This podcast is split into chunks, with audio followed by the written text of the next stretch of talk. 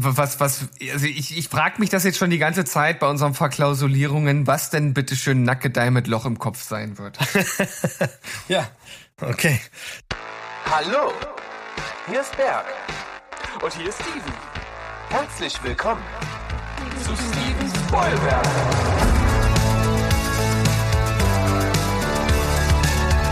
Steven Spoilberg.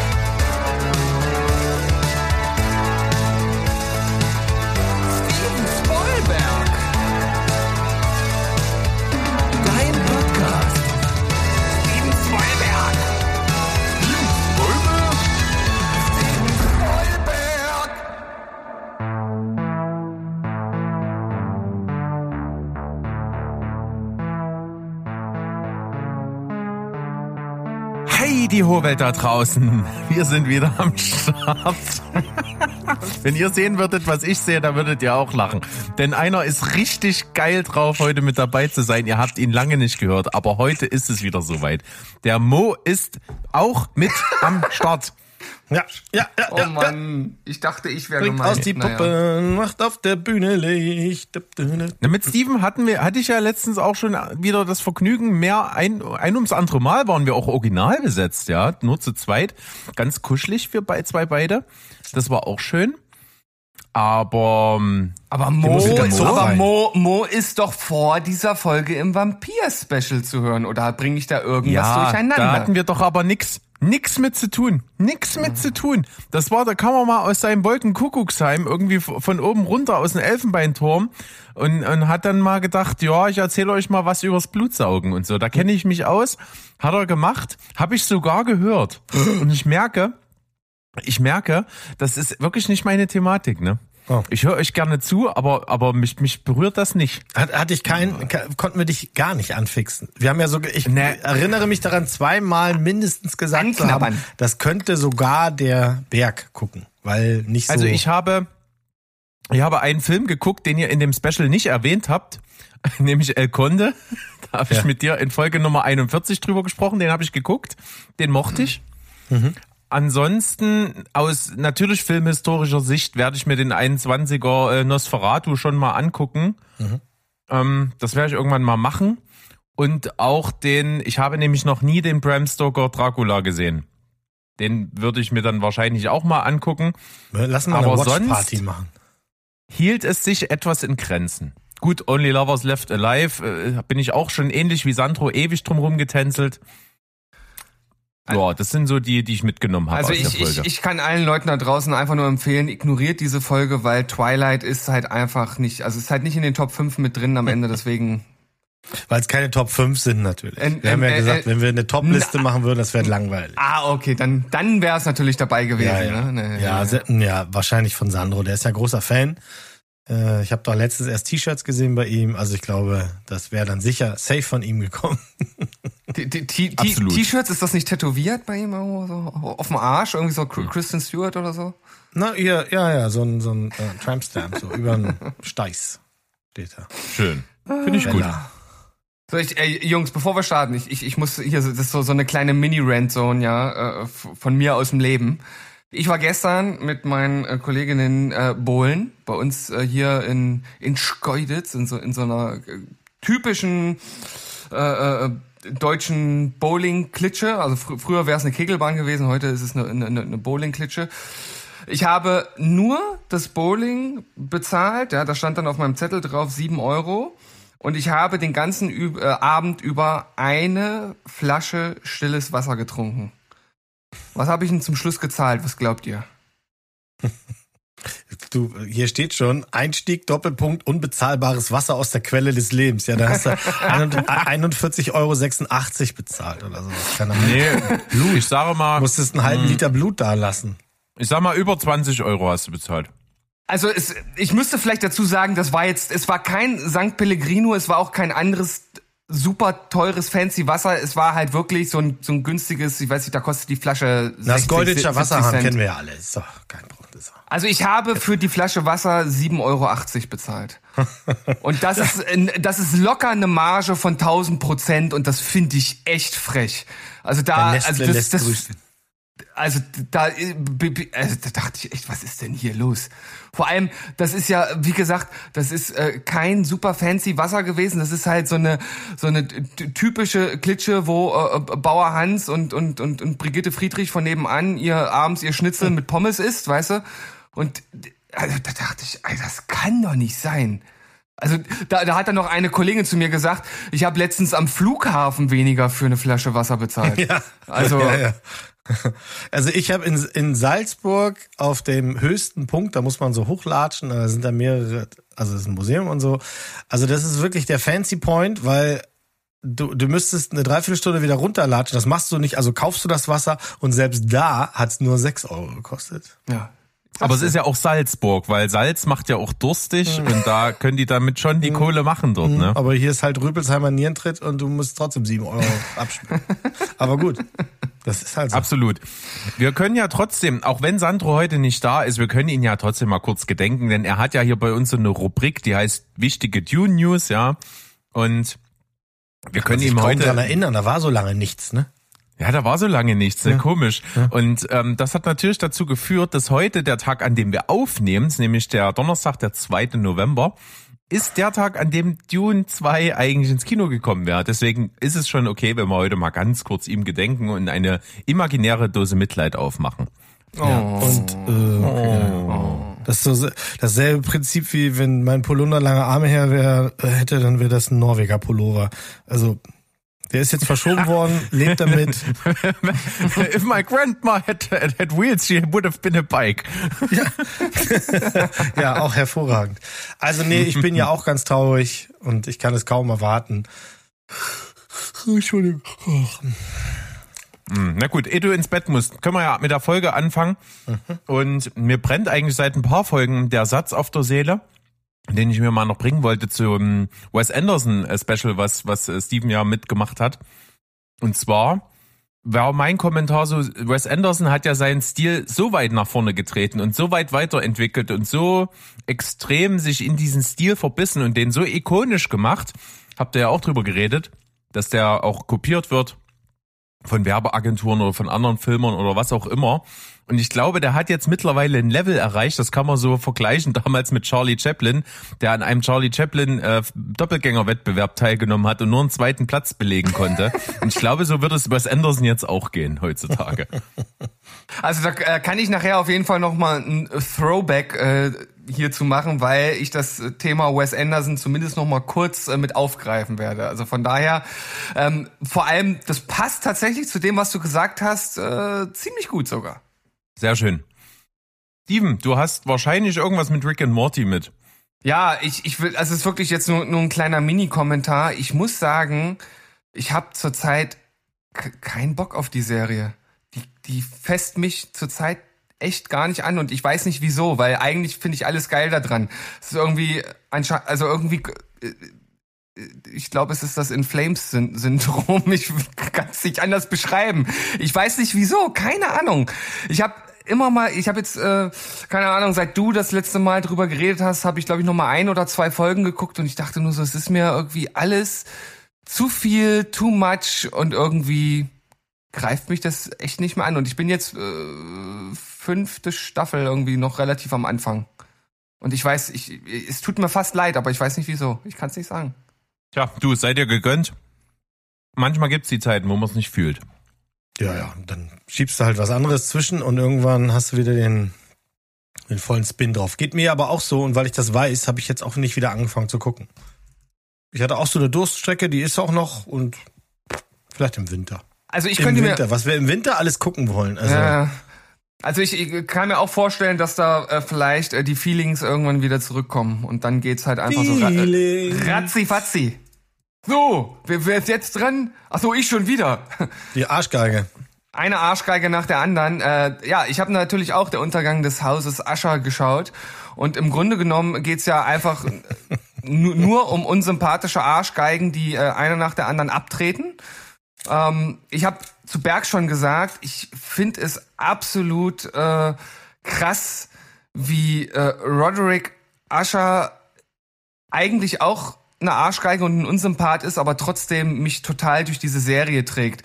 Ich finde halt auch dieses Setup so geil, dass er halt einfach dort sitzt mit seinem langjährigen Freund, Feind oder wie auch immer man es nennen möchte und ihm dann sozusagen dort die Geschichte gesteht ähm, beziehungsweise erzählt, wie seine Kinder dann halt wirklich gestorben sind und auch diese, der ganze Zusammenhang mit seiner Firma und so, finde ich alles mega geil. Ähm, ich ich finde die Stimmung der Serie super und ich habe auch, das habe ich Berg auch schon im Off gesagt, ich finde, das ist für mich die beste Serie sogar von Mike Flanagan bis jetzt. Also hat mir äh, noch ein Stück besser als ähm, äh, Spuk in House Hill äh, gefallen und ähm, sogar noch besser als äh, Midnight Mass, den ich ja, die ich ja auch schon großartig fand. Also ich hatte einen riesigen Spaß. Meine Frau hatte einen riesigen Spaß und äh, wenn er weiter die Serien in dieser Art und Weise abliefert, dann freue ich mich jetzt schon auf die nächste. Ja, müssen wir mal warten, weil da wird er das ja zukünftig nicht mehr machen. Aber das muss ja nichts an der Qualität ändern, ne? Was Nee, meinst das du mit da? Höchstens, höchstens am Rausrotzen. Äh, nicht, nicht bei Netflix. Ähm, das hatte ja Sandro noch reingegeben bei seiner Kritik in der Folge, dass also ähm, Flanagan andere Pläne hat. Irgendwie geht er mal zu Apple zwischendurch und dann geht er zu Prime. Äh, Da sind einige Sachen schon am Laufen, sind die Verträge schon irgendwie da, die Tinte ist äh, so nahezu trocken, möchte man meinen, man weiß es nicht genau. Und deswegen werden wir mal schauen, unter welchem Dache er dann als nächstes veröffentlicht. Und da das ja jetzt äh, nur mein sehr kurzer, ähm, mein sehr kurzes Anhängsel, mein sehr kurzer Kommentar zur Serie war, wenn ihr mehr darüber erfahren wollt, dann schaut mal in die letzte Folge. Da wurde das Ganze nämlich ausführlich von den anderen drei Nasen auseinandergenommen. So sieht's aus. Ich habe euch mal ein schnelles Triple mitgebracht. Eigentlich nur anlässlich des ähm, jüngsten Films von Frederik Lau, der jetzt momentan im Kino zu bestaunen ist, aber ich fange mal kurz chronologisch an. Ich habe nämlich noch zwei andere Filme mit Frederik Lau gesehen. Und der erste davon ist die Verfilmung des Buches, welches ich jetzt fertig gelesen hatte. Und zwar ist das neue Fahr Süd von Sven Regner. Mit dem Buch hatte ich viel Spaß, mit dem Film so mittel.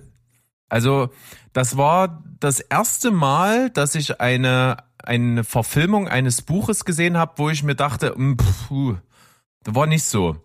Sonst kann ich immer aus künstlerischer Sicht jede Entscheidung verstehen, die ein Film trifft, um Sachen aus dem aus der Romanvorlage irgendwie wegzulassen oder anders zu lösen, Figuren zusammenzulegen, Sa Handlungen zu straffen. Das kann ich alles irgendwie immer ganz gut nachvollziehen. Deswegen gab es noch nie so die, den Moment bei mir, wo ich sage, hm, naja, das Buch war besser sondern es ist meistens einfach, das Buch ist anders, aber irgendwie hat beides seine Daseinsberechtigung. Hier ist es so, äh, Herr Lehmann war eine sehr, sehr gute Umsetzung eines Sven Regner Romans. Das hat echt funktioniert.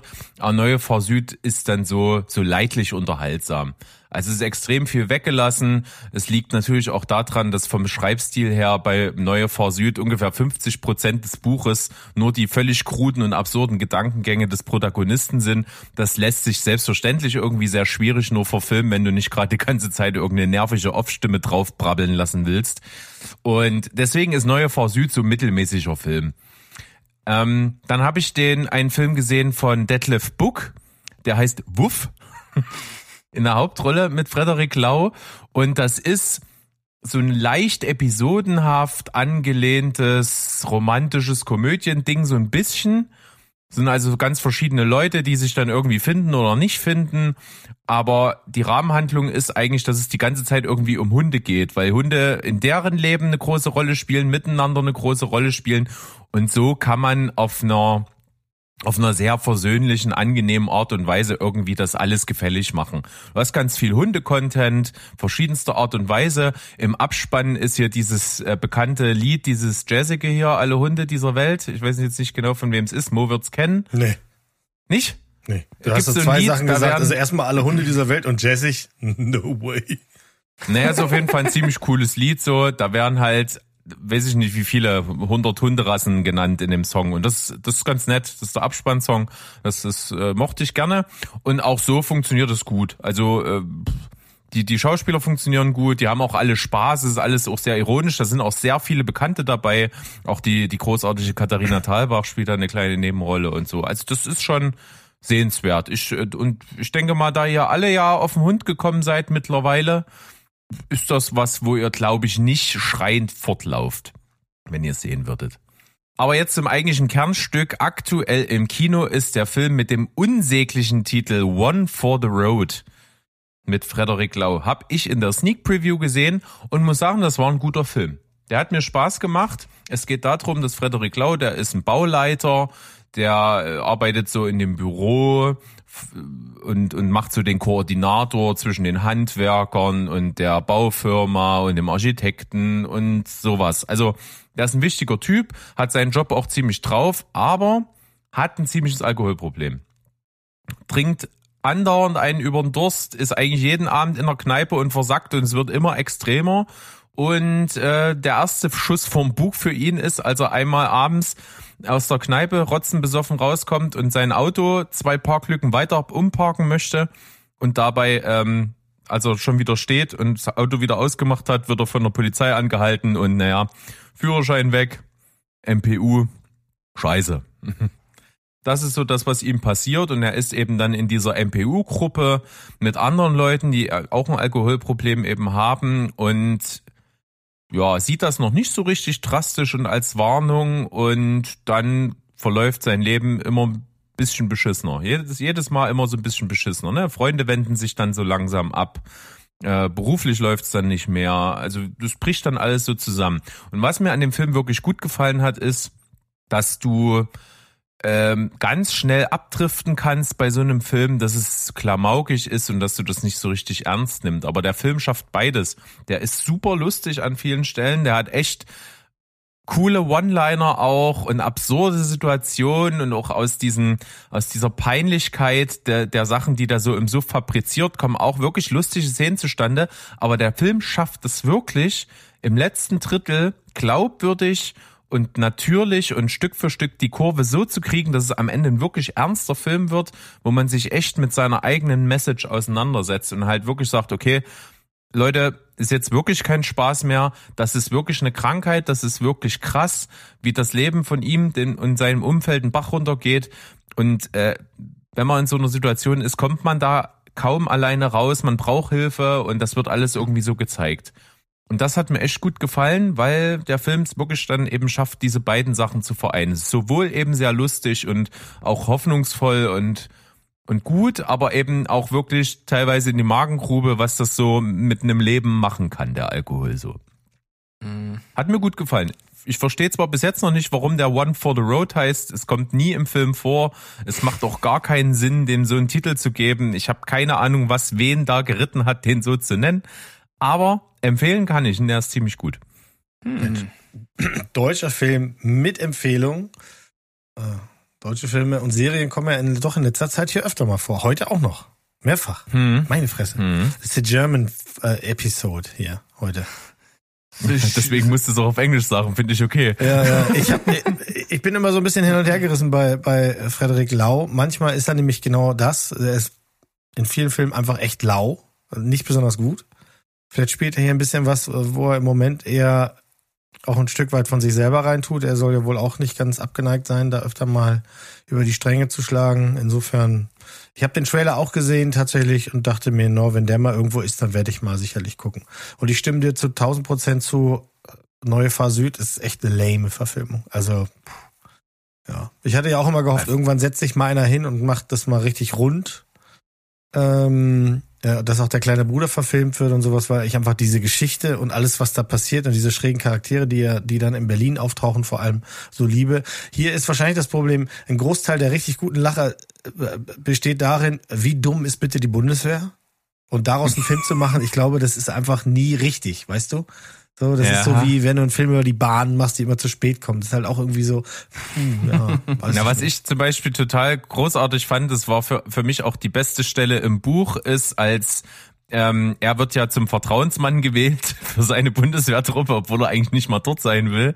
Und muss ja dann für diesen Typen, der desertiert ist, ein, ein, ein, äh, ähm, ja, einen Bericht schreiben, eine Ja. Stellungnahme. Und dann sitzt er ja im Buch mit seinem Kumpel im Suff das ganze Wochenende da und die schreiben eine, eine geschwulstete Scheiße dort zusammen. Und dann gibt's ja die Szene, wo der halt beim Hauptmann dort im Büro ist und von dem zusammengeschrien wird für diese Kacke, die er da fabriziert hat, die ja im Grunde genommen gar nicht so falsch ist. Das, was er da geschrieben hat. Und das ist im Buch, da habe ich gelegen beim Lesen. Es war so witzig. Und der Hauptmann im Film wird ja auch noch von Ulrich Mattes gespielt, der wirklich furchteinflößend ist. Und die Szene ist, die ist noch ganz, ganz kurz im Film. Und das ist sehr, sehr schade gewesen. Ich hatte mich schon drauf gefreut. Ja, aber als Buch auch, auch gelesen, kann ich immer wieder nur sagen von Sven Regner selber. Ich ähm, habe die erst dieses Jahr alle nochmal gehört. Also auch wirklich jetzt alle, die es ja gerade gibt in diesem in dem Universum. Gibt ja noch zwei weitere, dann äh, Glitterschnitter und Wiener Straße, äh, die dieses ganze Ja, also- Berlin-Ding dann noch weiter ausbauen. Das ist einfach, ja, ist eine Welt, in die ich immer wieder gerne reintapsel. Also aktuell lese ich jetzt auch dann äh, folgerichtig literarische Veröffentlichung Den kleinen Bruder. Da bin ich gerade drin. Und danach kommen auch noch die anderen, denn mein lieber Kumpel Flo, beste Grüße an der Stelle, hat mir das alles äh, mal zum Geburtstag geschenkt. Äh, Die ersten drei Bücher letztes Jahr und dieses Jahr die anderen drei Bücher. Und da bin ich gerade dabei. Sehr schön. Sehr schön. Ja gut, dann äh, bleiben wir doch mal deutsch. Jetzt bin ich dran, nämlich, Freunde. Und ich rede über eine Serie basiert auf einem Hörspiel. Ich bin ja großer Hörspiel-Fan. Das wird heute auch nicht das einzige Mal sein, dass das Thema ist. Und ich rede über Kohlraben Schwarz. Deutsche Miniserie auf Paramount Plus. Äh, sechs Folgen, 45 Minuten, eine Staffel. Im Moment noch unklar, ob es weitere gibt. Das basiert auf einer Hörspielreihe, die zwei Staffeln schon bekommen hat, geschrieben von ähm, Tommy Krappweis und Christian von Asta. Die kann man auf äh, Audible hören und es ist so ein bisschen so ein schräges Ding zwischen Mystery, Grusel mit ganz, ganz großem Humoreinschlag und dann kommt noch eine richtig fette, schmierige Kelle äh, Magie obendrauf. So muss man sich das vorstellen. Also die Gesamtgeschichte geht um den Psychologen Stefan Schwab, der lange für die Polizei gearbeitet hat und das dann aber aus einem Grund nicht mehr machen wollte, aber noch einmal für seinen Kumpel mal so aushelfen will. Und äh, er wird dann zu einem Fall gerufen und es entpuppt sich dann so, dass dieser Fall der erste Teil einer Reihe von seltsamen Aktivitäten darstellt und Fällen, die alle irgendwie eine Fährte haben in die Märchenwelt.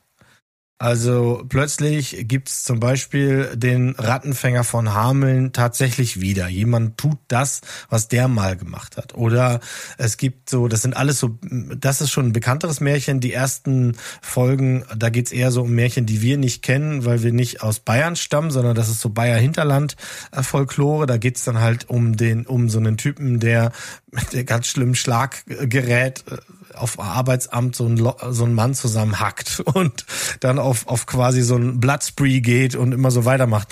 Und ähm, der, der Stefan Schwab hat eine sehr neugierige Ex-Frau, hat eine sehr gewitzte äh, Polizistin, die er da kennenlernt und die Ex-Frau hat einen neuen Mann und das ist ein Pfarrer und dann äh, gesellt sich dazu dann noch eine äh, mystische Figur, die quasi immer irgendwie zu wissen scheint, was gerade passiert. Und in der Serie geht's natürlich sehr schnell, dass wir dann rausfinden, der kommt aus dieser Welt, der ist also ein magisches Wesen und deswegen weiß er so viel.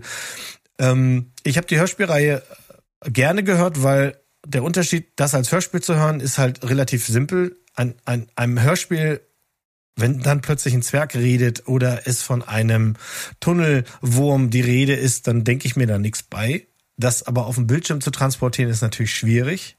Das heißt, wer den Ulk und wer dieses Mystery magische nicht haben kann, wenn es eine ernste, in Tüdelchen gesetzte Krimiserie sein soll, der darf das hier gar nicht gucken. Das ist Nummer eins. Nummer zwei darf man das wirklich nur gucken, wenn man Michael Kessler mag. Ähm, der ist jetzt, der ist auch in den Hörspielen immer der, also hier alle, die im Hörspiel gesprochen haben, spielen hier auch. Das finde ich sehr gut. Also auch fast eins zu eins. Also einer hat, weil er wahrscheinlich zu alt aussieht, eine andere Rolle übernommen und da ist jetzt ein knackiger junger Typ dann für ihn da. Weiß ich nicht, was der dabei fühlt, aber so ist das halt eben. Und es gibt hier natürlich ein paar Sachen, die es im Hörspiel nicht gibt. Also hier gibt's neben der gewitzten Polizistin halt eben auch noch direkte Ansprechpartner. Das ist so ein, das ist auch so der Comic Relief. Das ist ein Team. Sie ist, glaube ich, indischen, indischer Abstammung. Er ist ähm, äh, äh, ein äh, People of Color äh, und die machen dann auch so ihre Witzchen etc. Das, das gab's alles im Hörspiel nicht. Das ist halt der Tatsache geschuldet, dass wir 2023 haben und da muss sowas so sein. Und die, die Idee beim Hörspiel fand ich noch ein bisschen besser als bei der Serie, weil die lassen sich nicht besonders viel Zeit. Sechs Folgen ist jetzt ja nicht so arg viel. Das heißt, hier passiert sehr viele Dinge sehr schnell, was im Hörspiel ein bisschen mehr Zeit hat. Das heißt, im Hörspiel wird sehr lange aufgebaut, dass du dich fragst, was für ein Märchen kommt jetzt und wie wird das umgesetzt? Und dann wird es zum Teil im Hörspiel richtig fies umgesetzt. Also wenn es da um die fiese Schwiegermutter geht, also quasi die, die Schneewittchen umbringen will oder sowas, dann ist das nicht nur so, dass die der Schneewittchen ums Leben trachtet, sondern die Leute, die, sie äh, töten sollen, auch ganz, ganz schlecht und, und, und schlimm bestraft. Und es fällt hier komplett weg. Die Folge gibt's gar nicht. Dafür gibt's eine andere, die es vorher nicht gab. Ist so ein bisschen ambivalent. Ich habe ein paar Kritiken gelesen, ähm, die die Hörspielreihe nicht kannten und waren hier total happy. Ich habe zwei Kritiken gelesen von Leuten, die fanden, äh, die kannten das Hörspiel, sind aber hier auch so, wie du vorhin gesagt hast. Ich verstehe, warum wird was weggelassen. Insofern, du Paramount Plus, wir haben's, wir haben's, ich hab's geguckt. Paulina war davon überhaupt nicht zu überzeugen. ähm, die hört lieber weiter die Hörspielreihe. Ich fand das ganz charmant. Man sieht mal wieder eine Esther Schweins, ein Götz Otto, ein Alexander Schubart, ähm, ein Axel Milbeck, äh, mag ich auch ganz gerne. Die machen da alle einen guten Job. Insofern, ja, also es ist eine solide, keine Ahnung, sechseinhalb, sowas in der Art, würde ich sagen. Auf irgendeine komische Art und Weise hat mich die Serie von Anfang an irgendwie angesprochen, aber so richtig getraut reinzuklicken habe ich dann doch nicht. Ich muss sagen, dass mich halt Klick. immer generell so eine Märchenthematik, wie auch immer sie eingewoben ist, halt von Anfang an abschreckt. Weil ich Märchen echt stinkend langweilig finde und ich finde es auch immer unglaublich schrecklich, wenn ich das in der Schule unterrichten musste, weil ich da selbst keinen Bock drauf habe. Ähm, ja, das ist, ist wahrscheinlich so der Hauptgrund gewesen. Aus, auf der anderen Seite, ich mag halt Michael Kessler sehr und ich sehe auch, dass äh, Bettina Lamprecht mitspielt, die ich halt auch Ja. aus, aus Pa- Pastewka als die Bruck ja auch total äh, liebe und von daher äh, ist das jetzt eher so ein kleiner Anstoß gewesen, das vielleicht doch mal in Betracht zu ziehen, da reinzugucken. Ja, mach das mal, aber mach das echt mit dem Wissen, das ist bestenfalls so ein Schmunzelding. Also bloß Mm. nicht ernst nehmen oder irgendwie sowas. Und Ja. ähm, ja, wird mich auch interessieren, wie, wenn du das noch nie gehört hast, die Hörspielreihe, wie Ja. du das dann als erstes wahrnimmst. Ja, okay, ne, das, ich, ich nehme ich nehm das mal als Challenge jetzt einfach an. Okidok. Ich äh, habe ein Apple-Film mitgebracht und wie wir alle wissen, produziert Apple im Grunde genommen nur gute Sachen. Ab und an ist auch mal was Mittelmäßiges dabei, was Schlechtes findet man nie. Und auch über den Film wurde sehr viel Gutes erzählt. Ich muss auch sagen, ich kann es vorwegnehmen, ich fand den richtig gut. Das ist ein, und das meine ich im allerbesten Sinne, ein richtig netter Film. Ähm, es handelt sich um Flora and Son. Es geht um eine Mutter aus der Unterschicht, die mit ihrem Sohn absolut überhaupt nicht klarkommt, hat ihn sehr früh bekommen. Sie ist also so, ich glaube Mitte 30, sagen wir mal. Ihr Sohn ist 16, 17 Jahre alt, hat schon so ein paar kleinkriminelle, äh, kleinkriminelle Dinger abgezogen. Ähm, die Polizei äh, sagt also, pass auf, Junge, du darfst dir gar nichts mehr leisten, ansonsten sieht's zappenduster für dich aus. Und sie probiert halt irgendwie an ihn ranzukommen, ist da aber auch sehr unbeholfen. Also ihr ähm, Ihr sozialer äh, IQ ist da teilweise auch äh, recht niedrig, kommt dann schnell irgendwie in, in irgendwelche Beleidigungen und, und wirft ihn irgendwelche Sachen an den Kopf.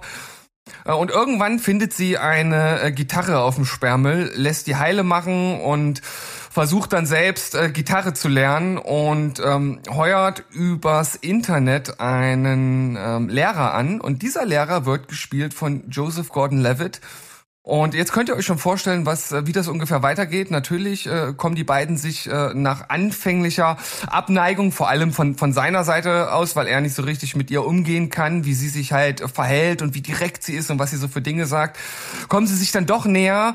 Und das ist wirklich, wirklich gut gemacht. Und dieser äh, dieser musikalische Zugang, den sie dann wählt, das ist auch der Zugang zu ihrem Sohn, denn der macht halt so Rap-Sachen und dann fangen die halt an, zusammen halt Musik zu machen und so entspinnt sich dann diese Geschichte um, um diese drei Charaktere.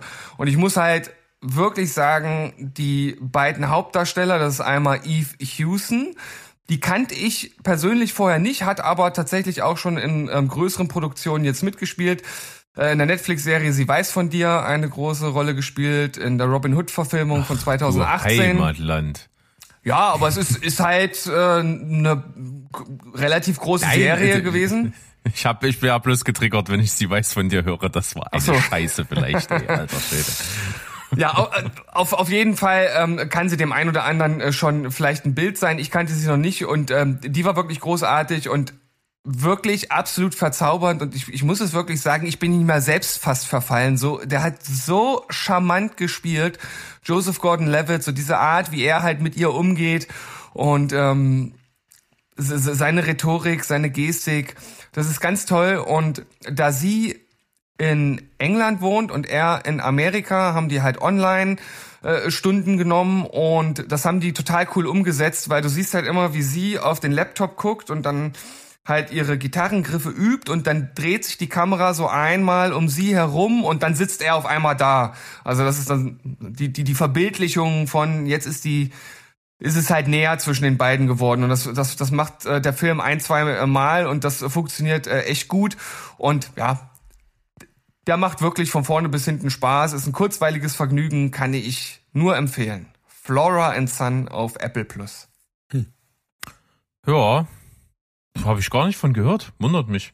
Gucke eigentlich immer mal bei Apple rein, ob mal irgendwie so ein Film da ist und der passt ja schon so in, in, in unser Beuteschema, vielleicht sogar auch für so einen Frühstücksfilm. Von daher, Also warum nicht? der wird dir 100%ig gefallen. Also bin ich mir sehr, sehr sicher. Das ist genau dein Ding. Es ist Schön, schön. es ist halt einfach äh, durch durch die Romantik hat es so ein bisschen was was äh, ähm, äh, äh, so, so, ähm, äh, romantisch komödiantisches und dann ist halt die Musiksache halt einfach mit drin, wo wir ja nun auch drauf stehen. Also von daher mach das mal, Ja, mach eben, das. das. kann man sich ja öfter mal reinziehen, das ist gut. So, passt auf, ähm, wir sind ja angeschrieben worden und zwar haben wir ein Angebot gekriegt von der PR-Agentur Anna Radika und die ähm, haben uns einen Sichtungslink geschickt von einem Film, der jetzt aktuell im Kino ist und wir konnten uns den schon mal anschauen. Der ist in Deutschland über den äh, Splendid Filmverleih und die ja, die Sache ist die, ich bin jetzt natürlich von uns der, der am wenigsten prädestiniert ist, über diesen Film zu sprechen, denn ich bin natürlich kein Slasher-Fan. Aber ich habe es gemacht. Ich habe mir Halloween Park angeschaut. Und Halloween Park ist eben das, was er verspricht. ne? Es ist so ein Slasher, ähm, der erfindet natürlich kein Rad neu. Es ist jetzt auch nicht besonders äh, geschickt geschrieben oder irgendwas, sondern es soll einfach nur diese typische Situation aufdecken. Wir haben eine, eine Horde Jugendlicher, die an irgendeinem Ort sind und von irgendeinem Typen heimgesucht werden, der einen nach dem anderen wegmetzelt. Kann ich euch dafür begeistern? Also Mhm. generell, es kommt das Wort Halloween vor und es wird gemetzelt. Ähm, ja, gerade im Moment, also letzte Woche, nee, diese Woche war das, ne? Wann war Halloween? Diese Woche. Ja, Diese Ja, Woche war Halloween, ja, das da haben wir stimmt. sogar auch ein paar gruselige Sachen gesehen. Erzähl doch mal. Ja. Also, dieser Oha, Film. oha, ich sehe gerade die Kritiken. Du meine Fresse. Ja, ja. Also er wird sehr ambivalent aufgenommen, könnte man sagen, wenn man es beschönigen will. Aber im Grunde genommen wird er überall zerrissen. Und ich sag mal so, ich habe es ja schon so angekündigt, ne? der, der Film macht null Hehl daraus, dass er halt gar nichts Innovatives macht. So. Dieser Film spielt in Schweden und zwar gibt es in Schweden den Halloween Park. Eigentlich ist das ein ganz normaler Jahrmarkt, der irgendwie das ganze Jahr über auf hat, aber natürlich irgendwie an Halloween entsprechend thematisch so ein bisschen aufbereitet ist.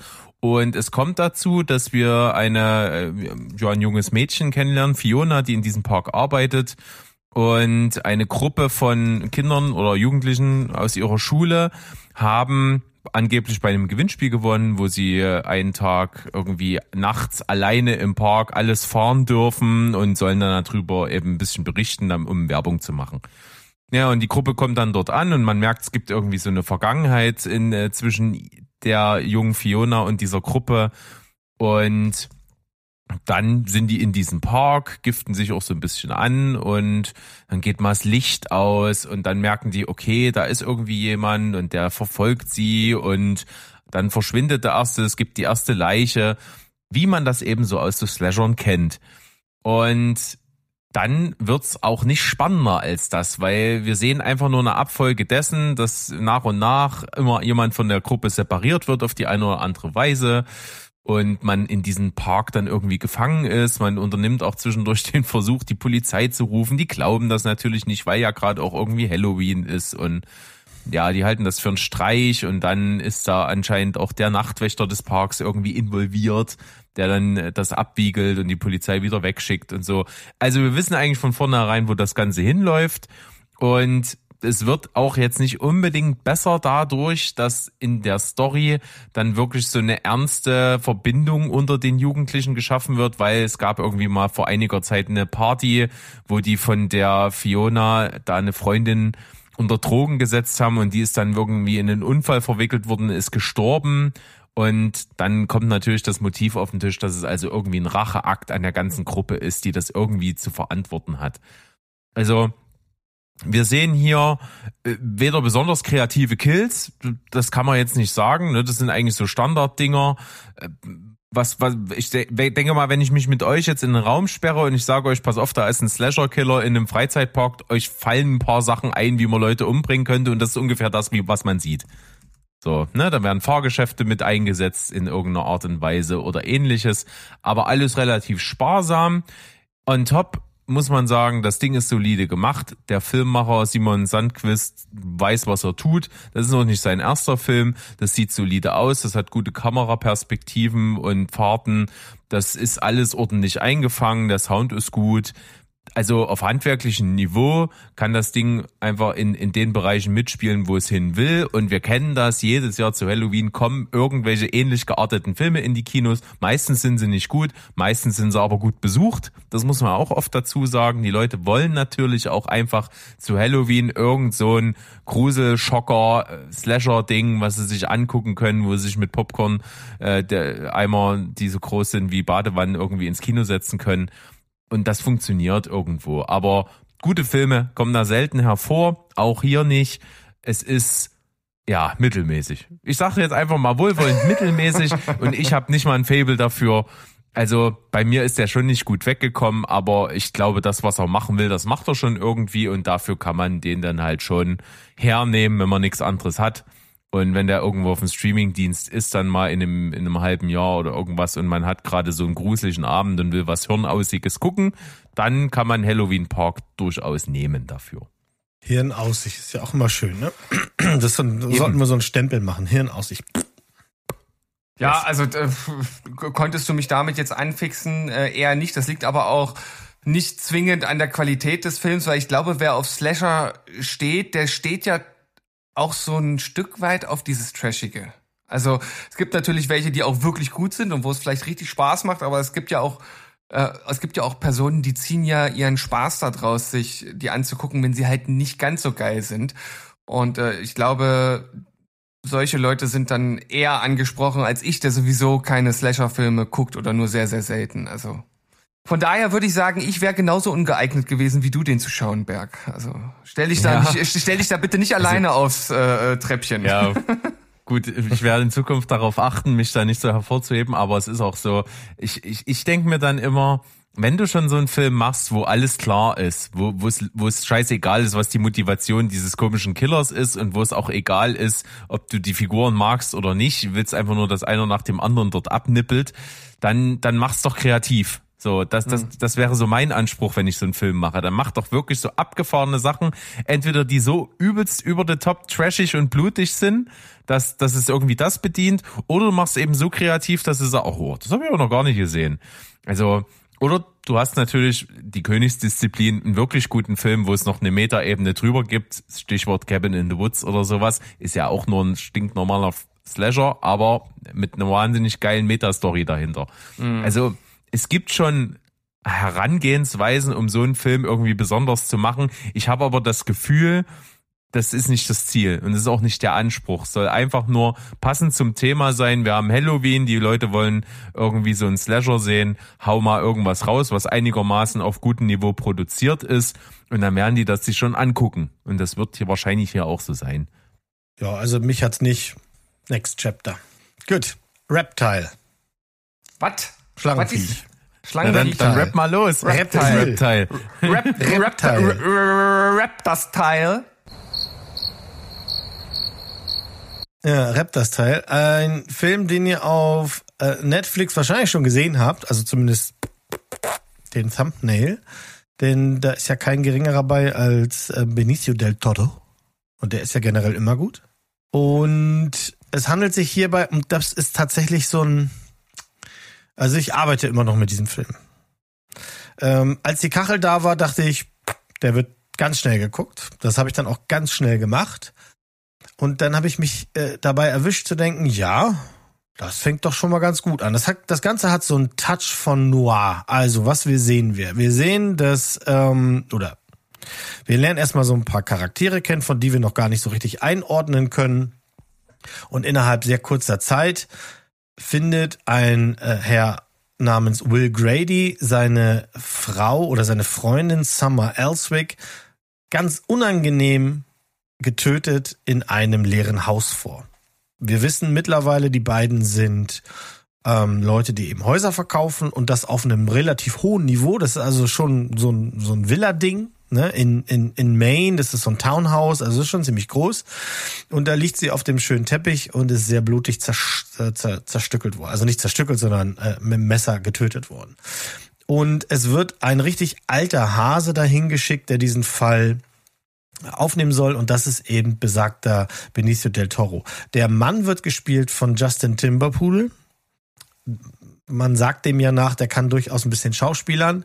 Ähm, ihr merkt schon, in Klammern würde ich jetzt an dieser Stelle setzen, ja, mag sein, aber hier nicht.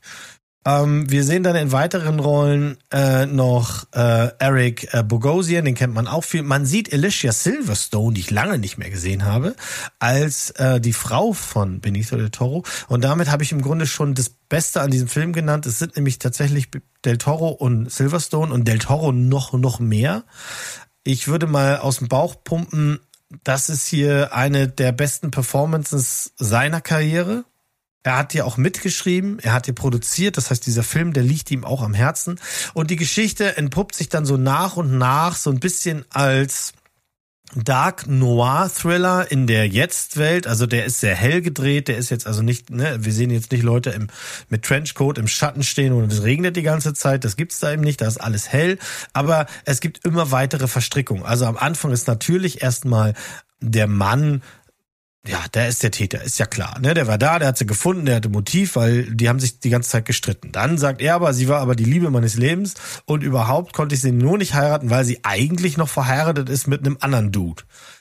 Und dann finden sich Videoaufnahmen, die zeigen, da fährt ein Auto weg. Zur Tatzeit und es ist nicht das Auto von diesem Will, sondern es ist das Auto vom Ex. Also ne, ein Hering nach dem anderen werden hier ausgelegt und es sind jede Menge rote Heringe dabei, es sind jede Menge, wir öffnen hier jede Menge Türen und wir gehen in jede Menge Straßen, die am Ende nichts mit dem Fall zu tun haben, die das Ganze aber tatsächlich spannend aufbereiten aber eben auf ganz, ganz, ganz kleiner Flamme kocht. Also das Ganze ist hier richtiger, richtiger Slowburner. Das dauert und dauert und dauert. Und mich bei Stange gehalten hat er einfach, ich wollte in jeder Szene Benicio del Toro sehen. Ich wollte sehen, wie der so ist. Der ist ein bisschen slim, also der ist so ein bisschen, man hat das Gefühl, der weiß mehr als alle anderen. Ähm, der ist auch aus einer anderen Stadt dahin versetzt worden, weil der auch Methoden hat, die andere wohl nicht haben. Ähm, die sehen wir gar nicht so richtig, sondern das ist einfach in seinem Charakter drin. Also das nimmst du dem so ab. Ähm, es gibt dann so eine Szene, dass einer, der bei ihm im Haus arbeitet, seiner Frau schöne Augen macht und wie er den dann sagt, dass er das mal lieber lassen soll. Es ist schon also du willst nicht mit Del Toro am Tisch sehen, äh, sitzen, der dich fragt, ist es dein Leben wert? So, ne? Und dann steht er danach auf und geht Square Dance machen. Also das ist schon ein bisschen weird. Ähm, der Film macht dann zum letzten Drittel hin meiner Meinung nach einiges falsch.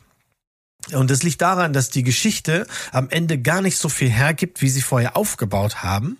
Und das merken die dann, glaube ich, auch. Und dann ist, also dieser Climax ist so überladen, dass du am Ende zurückbleibst mit ganz, ganz vielen Fragen. Was für eine Noir-Film ja gar nicht ungewöhnlich ist. Es gibt ja auch so Noir-Filme, die wollen halt Fragen stellen, auf die es keine Antworten gibt und dann ist das eben so. Aber zum Beispiel, äh, ähm, und das ist kein Spoiler, ähm, wir, wir erfahren schon irgendwie, warum diese Frau gekillt wurde, aber die ganze Zeit nicht von wem, weil das ab einem gewissen Punkt keine Rolle mehr spielt. Und das ist dann schon so ein seltsames Gefühl, wenn man so einen Film guckt. Ähm, ich hatte trotzdem ganz, also ich hatte schon Spaß damit und ich habe das gerne geguckt, weil wie gesagt, Alicia Silverstone mag ich und, und Toro macht einen richtig geilen Job. Ähm, die Musik war fein, äh, auch die anderen Schauspieler haben einen guten Job gemacht. Ich muss nur im Nachgang tatsächlich bei einigen Fragen frage ich mich, ähm, das ist natürlich doof. Ich kann jetzt mit euch nicht richtig darüber reden. Würde ich aber gerne. Das geht mir bei dem anderen Film, über den wir nächste Woche reden, auch so. Den muss jemand von euch gucken, weil ich muss damit jemand drüber reden. Und hier ist es halt auch so, solange keiner von euch den gesehen hat, können wir jetzt an dieser Stelle nicht weitermachen. Wenn ihr einen Slow Burn Film mit Benicio del Toro, der anfängt wie ein langweiliger Krimi, dann aufbaut, Suspense, Spannung und dann nach hinten raus Fragen offen lässt, wenn euch das anspricht, dann guckt den mal, der ist auf Netflix, das kostet ja jetzt nichts extra, also immer ran an Sarg und mitgewähnt. Irgendwie Berg, verrückt, so, so Berg von der Mischung übernehmen her. Sie. Übernehmen Sie. Ja, das ist so, ein, so eine Achterbahnfahrt jetzt gewesen wieder, diese Review, ne? Wo du Schon- denkst, ja, Ja. Hm, ach. Wie gesagt, ja, ich würde ja gerne meine hm. Fragen stellen und äh, äh, aber ich bin mir sicher, ihr habt die die die Antworten. Ähm, Ich wollte gerade sagen, ich könnte sie dir wahrscheinlich auch nicht beantworten. Und, das wäre es gibt auch es gibt auch Fragen, die ich habe, bei denen ich weiß, es spielt jetzt keine Rolle mehr.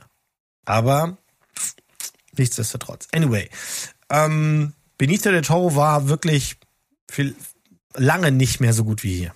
Wirklich nicht. Also das ist alleine er ist es wert, das Ding zu gucken. Also Ja, ich, guter muss, ich, ich, ich, muss, ich, ich muss dazu sagen, mich hat das jetzt auch total angesprochen. Ich muss halt nur für mich die Lücke finden, wo ich den schaue, weil äh, Slowburner dieser Art kann ich meiner Frau nicht verkaufen.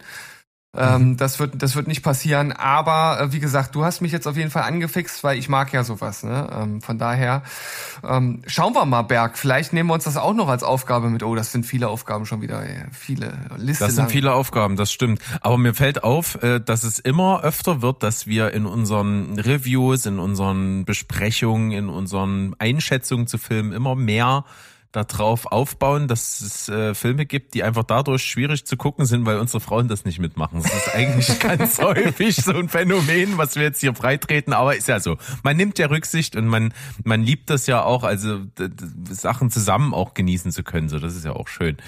Also Aber ab und zu gibt's dann eben auch mal so Sachen, wo ich mir denke, oh ja, den, der würde ich, würde ich schon gucken, den Film, aber äh, ja, mal gucken, wo die Lücke ist. Also wenn wir irgendwann aus aus welchen Gründen auch immer uns nicht mehr Steven Spielberg nennen können, dann heißen wir einfach äh, Filme, die wir nicht gucken können, weil unsere Frauen die nicht schauen wollen. Nee, du musst es Ja. dann ja, du hast ja dann geguckt, du musst dann nennen Filme, die ich gucke, weil meine Frau schläft. Oder das? Das Ist auf sind jeden Fall dann ein die bisschen, verschiedenen Rubriken. ist ein bisschen griffiger als mein Titel. Ja, aber können wir noch dran arbeiten, wenn es soweit ist. Genau, müssen wir mal Sandro dazu holen, der hat ja von Marketing so ein bisschen Ahnung und auch von guten Titeln und sowas, der kann uns da bestimmt weiterhelfen. Ja, jupp. So, Steven, ich mag weder Lachs noch Thunfisch. Oh, ey. Alter. Also ich hab's verklausuliert mit äh, wollte Lachs sein, ist aber nur billigster Thunfisch. Äh, ich musste mir Ariel, die Meerjungfrau, äh, antun, das Real Make von Disney. Achso, hatte ich schon wieder vergessen, diese Konversation in der Gruppe. Meine Frau wollte ihn unbedingt schauen, die hat den früher gern äh, geguckt und hat dort äh, schöne Erinnerungen dran gehabt. Ich habe natürlich auch das Original irgendwann mal äh, geschaut und dann gab's ja auch äh, relativ lange dann auch noch so eine so eine ongoing Zeichentrickserie, die ich auch immer mal geschaut habe. Aber äh, diese ganzen äh, Disney Real Makes, die äh, gehen mir sowas vom am allerwertesten vorbei und hier ähm, habe ich dann gesagt, okay, jetzt guckt sie ihn und dann kann ich ihn ja auch schauen, dann habe ich zumindest was für meine äh, Randzone, die ich haben wollte. Ja, ich wollte den Film hassen und ich hasse ihn auch und deshalb Jingle ab. Das ist die Hohn. Dich an, Sohn. Das ist Hohn.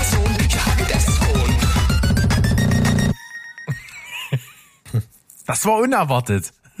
Ey, Das war jetzt unerwartet, weil, weil ich, ich, ich wollte den Film, also du hast exakt die gleiche Ausgangsposition wie ich. Ich habe das eigentlich genauso eingeleitet, meine Review zu den, zu diesem Film. Ne? Ja. Auch früher, meine Frau wollte es unbedingt gucken, die hat das so geliebt und ich habe das dann jetzt auch geschaut und, und die Trickfilmserie war mir nicht fremd und ich wollte ihn auch gerne hassen.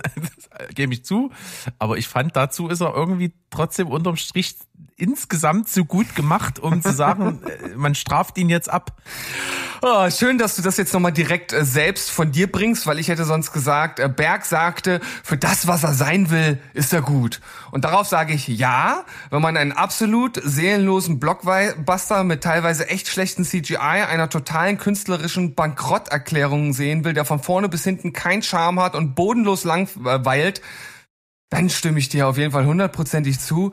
Also das Ding war viel, viel, viel zu lang. Ich äh, falle jetzt einfach mal direkt mit der Tür ins Haus. Ich frage mich wirklich, welcher Grund dafür gesprochen hat, diesen Film 50, ich wiederhole, in, in, in, stellt es euch in einem Wort vor, 50 Minuten länger zu machen als das Original. Und es hat dem Film absolut nichts, aber auch gar nichts hinzugefügt, außer dass er noch langweiliger äh, geworden ist, als er sowieso schon war. Puh, ich wollte eigentlich erst mit dem Guten anfangen, damit ich das weg hab. Das Gute also vorweg. Haley Bailey als äh, Ariel die Meerjungfrau finde ich ziemlich gut, weil sie halt einfach einen bestimmten Look hat. Äh, sie bleibt hängen äh, und spielt das auf jeden Fall mit, mit, mit Leib und Seele. Ihr nehme ich das ab. Melissa McCarthy als ähm, Ursula fand ich okay. Da gab es auch sehr überschwängliche äh, Kritiken zu, die, die, die sie halt sehr gut fanden. Ich fand ja, okay, war in Ordnung. Das war es halt schauspielerisch aber auch. Ähm, und ich find's vor allem in Bezug auf Erik, ja, wo die Stellenausschreibung ungefähr gehießen haben muss, hübscher männlicher Darsteller mit aller Welt Schönlingsgesicht, der weder Charme noch schauspielerischen Fähigkeiten besitzt und von jedem und allem sofort wieder vergessen wird. Ja, also wenn so die Stellenausschreibung äh, äh, gehießen hat, dann haben sie das absolut genäht.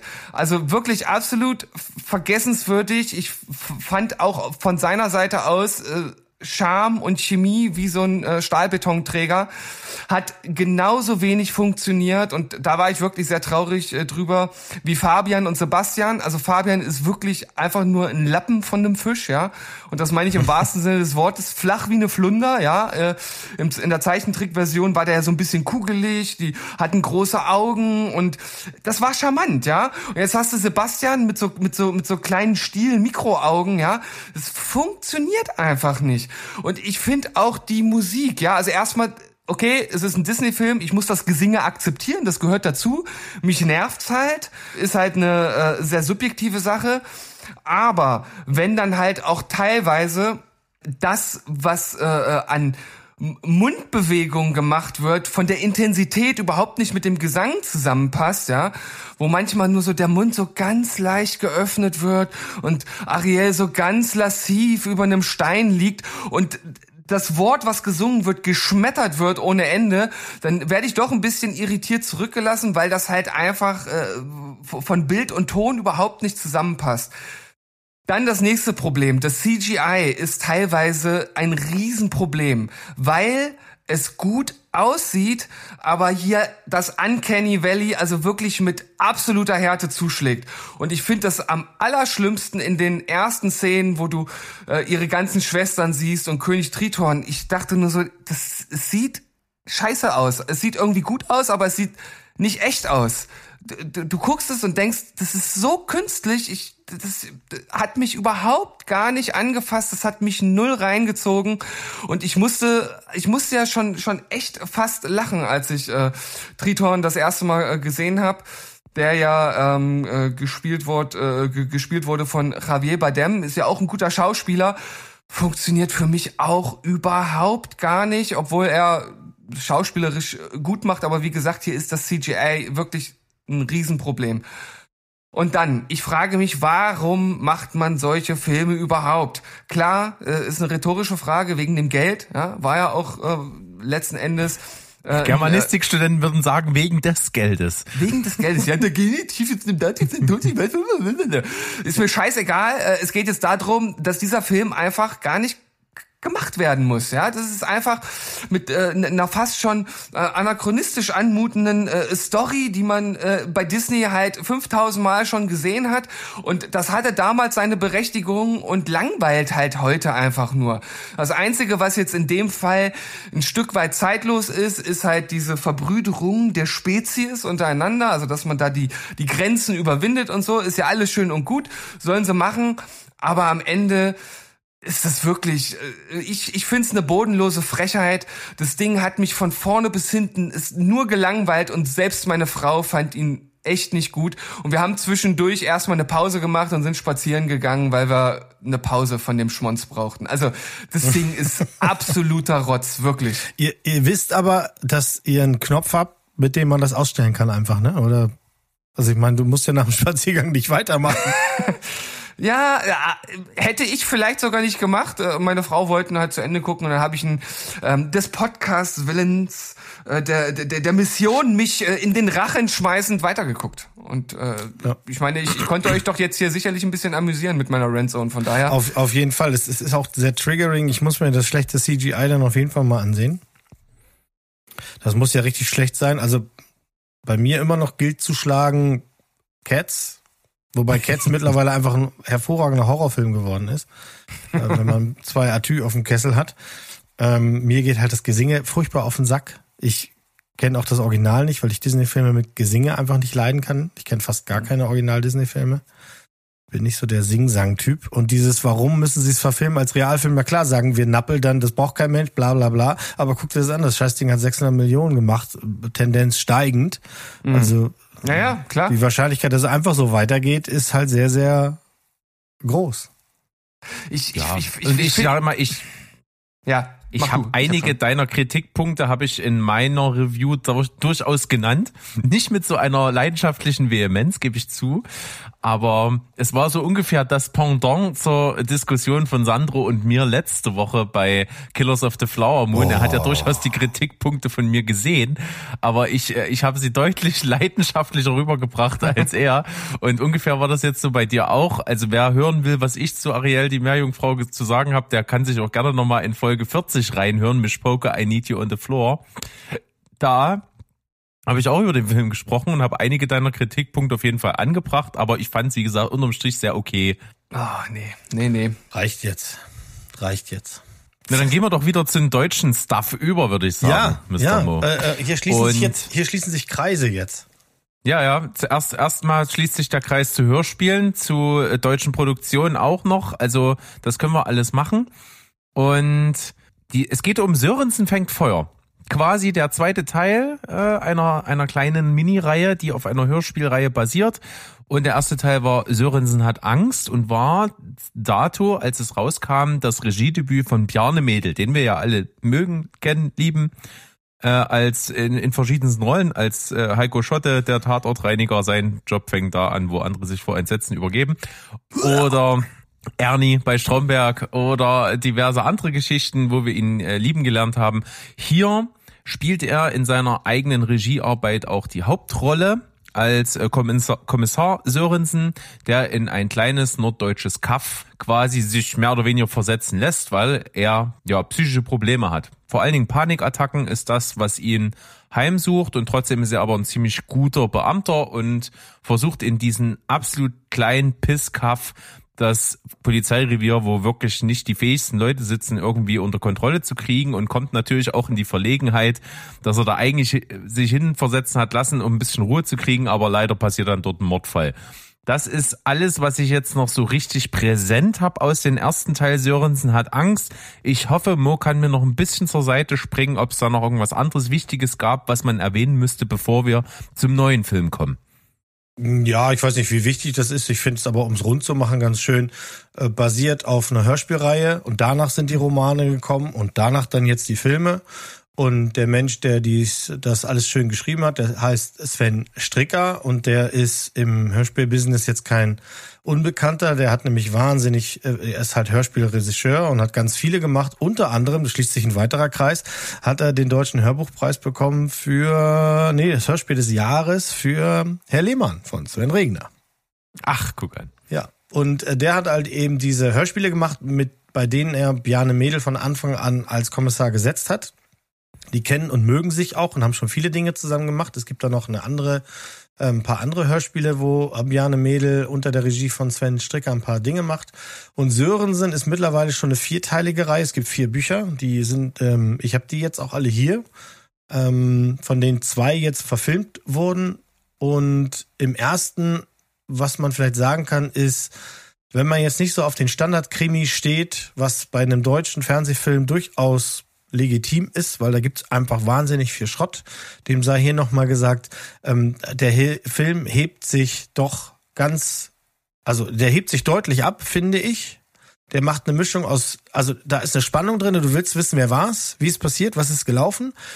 Und er hat eine Art Humor einzubauen, um diese Themen Angststörung, alleine sein äh, und sich nicht fühlen und mental nicht ganz mit sich im Rein zu sein, einfach auch so dem, dem einem selber na, nahe zu bringen, wo ich das einfach charmant fand. Weil es, es, es wirkte nie aufgesetzt, sondern du hast immer gewusst, warum passiert das jetzt gerade.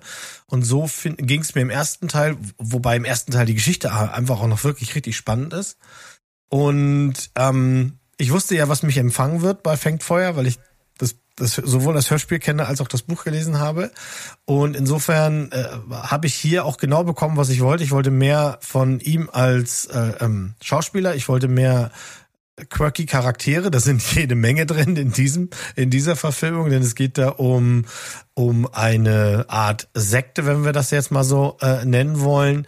Ähm, eine verstörte blinde Frau wird aufgegriffen und ab da beginnt's halt, wir müssen rausfinden, wer ist sie, wo kommt sie her und es stellt sich relativ schnell raus, dass sie wohl Zeit ihres Lebens in einem Keller gelebt hat, aber fein damit ist. Das ist ja jetzt auch nichts, was man so erwartet. Und wir lernen dann halt eben noch mehr aus Kartebühl und der Umgebung kennen, nämlich vor allem sehr, sehr seltsam religiös angehauchte Mitglieder einer, wenn man es so nennen will, Sekte, die irgendwie alle damit zu tun haben. Ja. Und was man auf jeden Fall sagen kann, um das zu unterstreichen, was du schon erzählt hast, die, die, dieses ganze Konglomerat ist irgendwie aus ganz vielen bekannten Sachen zusammengesetzt. Wir kennen ähm, typische Kriminalgeschichten, wir kennen typisches äh, Mord, Mord ist passiert, wer war's? Wir kennen diese Situation, äh, junges Mädchen hat irgendwie Zeit ihres Lebens in den Keller gehaust, kommt irgendwie dann raus, ob es eine Flucht war oder irgendwelche anderen Umstände wissen wir nicht, das kennen wir. Wir kennen sektenmäßige Splittergruppen, wir kennen vor allen Dingen Hauptermittler im Zentrum der Geschichte, die mit ihrer Vergangenheit irgendwie hadern oder irgendwie selber ein krasses Päckchen zu tragen haben oder mit den eigenen Dämonen kämpfen. Das sind alles Sachen, die kennen wir zur Genüge. Die haben wir auch schon oft genug in Filmen mehr oder weniger gut gesehen. Und trotzdem fügt sich das hier so zusammen unter eben auch der, der, der Umsetzung durch Björne Mädel, dass das so einen eigenen Stempel kriegt. Und da trägt natürlich auch diese makabre Komik bei. Und da trägt auch bei, dass er halt ein Typ ist, wie, wie, wie es, wie es ihn nicht, wie es ihn nicht anders nochmal gibt, so. Und das, das macht diese Mischung aus. Und was mir hier beim zweiten Teil sogar noch besonders gefallen hat, dass es wirklich den ersten konsequent weiterentwickelt in der Richtung, dass auch in der Inszenierung so ein, so ein bisschen künstlerisches Einzug hält. Das hattest du im ersten so in Ansätzen, aber hier werden solche künstlerischen Kniffe, die jetzt Arthouse ist zu viel gesagt, aber du weißt, was ich meine. Es werden so, so ein bisschen übergeordnete symbolische Sachen mit eingebaut. Und ich finde, das passt sehr gut zum Ton, denn was sich, auf was man sich konzentriert, ist die Psyche des, des Sörensen. Und der, ähm, und die wird vom Film nach außen getragen jetzt. Also diese, du fühlst dich eigentlich die ganze Zeit auch irgendwie unwohl. Das ist alles irgendwie unbehaglich. Der Ort ist tröge. Die, die Menschen verhalten sich seltsam. Es gibt auch immer so eine Distanz zwischen den Leuten. In den Dialogen ist manchmal so eine Schwere drin. Und Ja, all das manchmal, also eigentlich ist tatsächlich jeder Dialog ist schwer, tragisch, tiefgreifend und selbst wenn er wenn er eine richtig dicke Schippe Humor hat, ist es äh, äh, also solche Gespräche willst du mal fühlen. Also Ja, genau. ne, auch die Art, wie er eben Leute quasi kennenlernt, die äh, vielleicht mit dem Fall zu tun haben, vielleicht auch nicht oder sowas. Aber selbst mit denen ist er ja nicht in der Lage, irgendwie so einen Dialog zu führen, wie du es machen würdest oder wie wir es kennen von anderen Krimi-Veranstaltungen, sondern hallo, ja, ich bin der Kommissar, hier ist mein, sondern da, da wird einfach eine komplett andere Frage gestellt. Also äh, so und dann bist du schon off irgendwie. Ähm, ja, hat mir auch äh, sehr, sehr, sehr gut. Also wenn ich eine Kritik habe und das gilt für beide Filme, ist, die sind mir zu kurz. Ich hätte Ja. gerne einfach länger, weil Ja, ja. hier ist ein klassischer Fernsehfilm, der ist 90 Minuten ähm, und hier ist so viel drinne. Ich ich ich könnte das noch eine Stunde gucken. Ja, ich mag auch die Story in, dem in Ja. dem Film, wie sich das dann alles zusammenfügt und es, ma und es macht auch total Sinn, weil du hast ganz oft bei diesen äh, Fernsehkrimis in Deutschland immer so das Ding, das ist sehr an Haaren herbeigezogen oft. Also du denkst dir da manchmal, ja, okay, wir hatten das jetzt zusammengeschrieben, das Märchen und das ist hier total schlüssig und es werden auch sogar in, in was weiß ich, 20 Jahre in die Vergangenheit Spuren gelegt, die jetzt wieder eine Bedeutung kriegen und hier für den Fall irgendwie entscheidend sind und das ist halt cool und gebe ich dir nämlich vollkommen recht. Ich hatte auch, wenn ich eine Kritik habe, dann hatte ich am Ende das Gefühl, das geht jetzt aber ganz schön schnell alles. Genau. Also da habe ich auch gesagt, so 20, 30 Minuten draufpacken, nehme ich gerne mit bei dem Film. So, und Ja. dann kann ich das besser, ähm, kann ich da besser eintauchen. Aber wie gesagt, ich, was ich wirklich toll finde, ist, dass, dass diese Unbehaglichkeit, diese, diese Unruhe, die im, in Sörensen ist, dass ich die spüre und sehe. Das, das finde ich total geil gemacht. Ja, ich auch. Also äh, es ist ein bisschen schade, dass äh, Bjarne quasi schon gesagt hat, die nächsten beiden wird er nicht verfilmen. Ähm, es wird sich sicherlich jemand finden, der das macht und dann würde mich das auch wundern, wenn sie da neu besetzen, aber er will halt dann was anderes mal verfilmen, das ist auch fein, soll er auch machen. Der ist ja auch besser geworden da drin. Das sieht man schon. Ähm, der Film ist übrigens in, in der Mediathek abrufbar bis nächstes Jahr, 2042. Mediathek, ja, wissen wir, ist jetzt nicht die geilste Maschine, um Filme zu suchen und zu finden. Aber da liegt das nun mal. Ähm, die Hörspiele gerade zu finden ist richtig schwer. Die sind fast nicht mehr zu finden. Also ich weiß nicht, ob die mit Absicht rausgenommen wurden. Ähm, die kann ich euch nämlich auch sehr ans Herz legen. Die sind aber auch schon deutlich, deutlich älter. Ähm, wie gesagt, müsst ihr mal gucken, ob ihr die zufällig findet. Ansonsten gibt's halt die Bücher auch äh, gelesen vom, vom Autor selber. Das werde ich auch demnächst mal testen. Also ihr hattet, also mich, bei, Steven? ihr, ihr, ihr, ihr hattet mich bei Bjarne Mädel. Also von Ja. daher. Ja, ja. Du, es gibt ja, also ich, ma- wir, wir sind schon so hier in dem Haus, wir, wir mögen schon auch mal so einen klassischen Krimi. Also weißt du, wenn so, wenn du sagst, ein Frühstücksfilm oder sowas, dann gucken wir auch mal einen, klassischen Edgar Wallace oder sowas. Und, und da ist ja auch das Wildeste, äh, die seltsame Musik. Ja. Ähm, so, aber äh, und wir haben jetzt auch mal ein paar Folgen aus einer aus einer Straßenfeger-Serie aus den 60ern, 70ern. Der Kommissar ist auch in der ZDF-Mediathek. Haben wir auch mal einfach so ein paar Folgen geguckt. Das ist eine ganz andere Herangehensweise an Krimi und an Film in Deutschland. Also wenn du mal wirklich gucken willst, wie sie in den, in den ich glaube in den 60ern sind die gedreht worden, ähm, die erlauben sich da so viele Dinge, die heutzutage gar nicht mehr gehen würden. Und damit meine ich nicht mal irgendwas Schlimmes oder sexistisch oder oder oder, sondern die Art, wie sie gedreht haben. Das waren alle, die, die, hatten alle noch irgendwie diesen, diesen expressionistischen Stil zum Teil. Und das bei einem Krimi, der eine Stunde läuft. Also schon abgefahren. Die Musik übrigens bei den Filmen hier von äh, Volker Bertelmann, äh, ähm, Hauschka, äh, Oscar prämiert, auch nicht ganz unwichtig. Ja. Also, Passt alles äh, sehr gut zusammen. Schöne Kombi. Und äh, wer Björne Mädel mag, kann sowieso äh, ohne Skrupel zugreifen und bekommt hier ein, ein ziemlich verschrobenes eigenes Stück äh, Film. Yes. Also wa- was, was, also ich, ich frage mich das jetzt schon die ganze Zeit bei unseren Verklausulierungen, was denn bitte schön Nackedei mit Loch im Kopf sein wird. Ja. Okay. Dann, äh, ähm, dann hast du es offensichtlich nicht gesehen, sonst wüsstest du das. äh, ich ich habe überlegt, ob ich das mit irgendwas in Verbindung bringen kann. Mal gucken, ob ich gleich eine Erleuchtung habe. Ja. Okay, also äh, die Erleuchtung kann ich dir geben. Es geht um eine neue britische Mystery-Serie, die mit richtig fetten Dark Vibes auf Netflix angepoltert kommt mit dem nicht so cleveren Namen Buddies. Buddies. Nicht so clever, weil ich finde Buddies ist ein bisschen unspektakulär, aber das Ganze basiert auf einer äh, a Graphic Novel, die von C. Spencer äh, geschrieben wurde im Jahr 2014. Und das ist im Grunde tatsächlich eine, wie ich mir habe sagen lassen, weil ich habe das Comic noch nicht, das ist noch nicht geliefert worden, weil das will ich jetzt nach der Serie trotzdem lesen. Ähm, sehr, sehr gute Verfilmung dieses Comics. Die Idee von C. Spencer war, dass er eine Geschichte erzählt, die auf vier Zeitebenen stattfindet. Und er hat sich vier unterschiedliche ähm, Künstler gesucht, die jede ihre Zeitebenen ihren eigenen malerischen Stil auch geben. Und so haben sie es auch versucht zu übertragen in dieser Fernsehserie jetzt. Die äh, hat acht Folgen, die gehen immer so knapp eine Stunde. Und es geht im Grunde darum, dass in einer kleinen Gasse im Londoner East End eine Leiche gefunden wird. Eine nackte Leiche. Und die hat eine, vermeintlich eine Kugel im Kopf, im, nämlich im rechten Auge. Ähm, es hat dazu, hat die, dieser Körper dann noch eine Tätowierung an der Hand.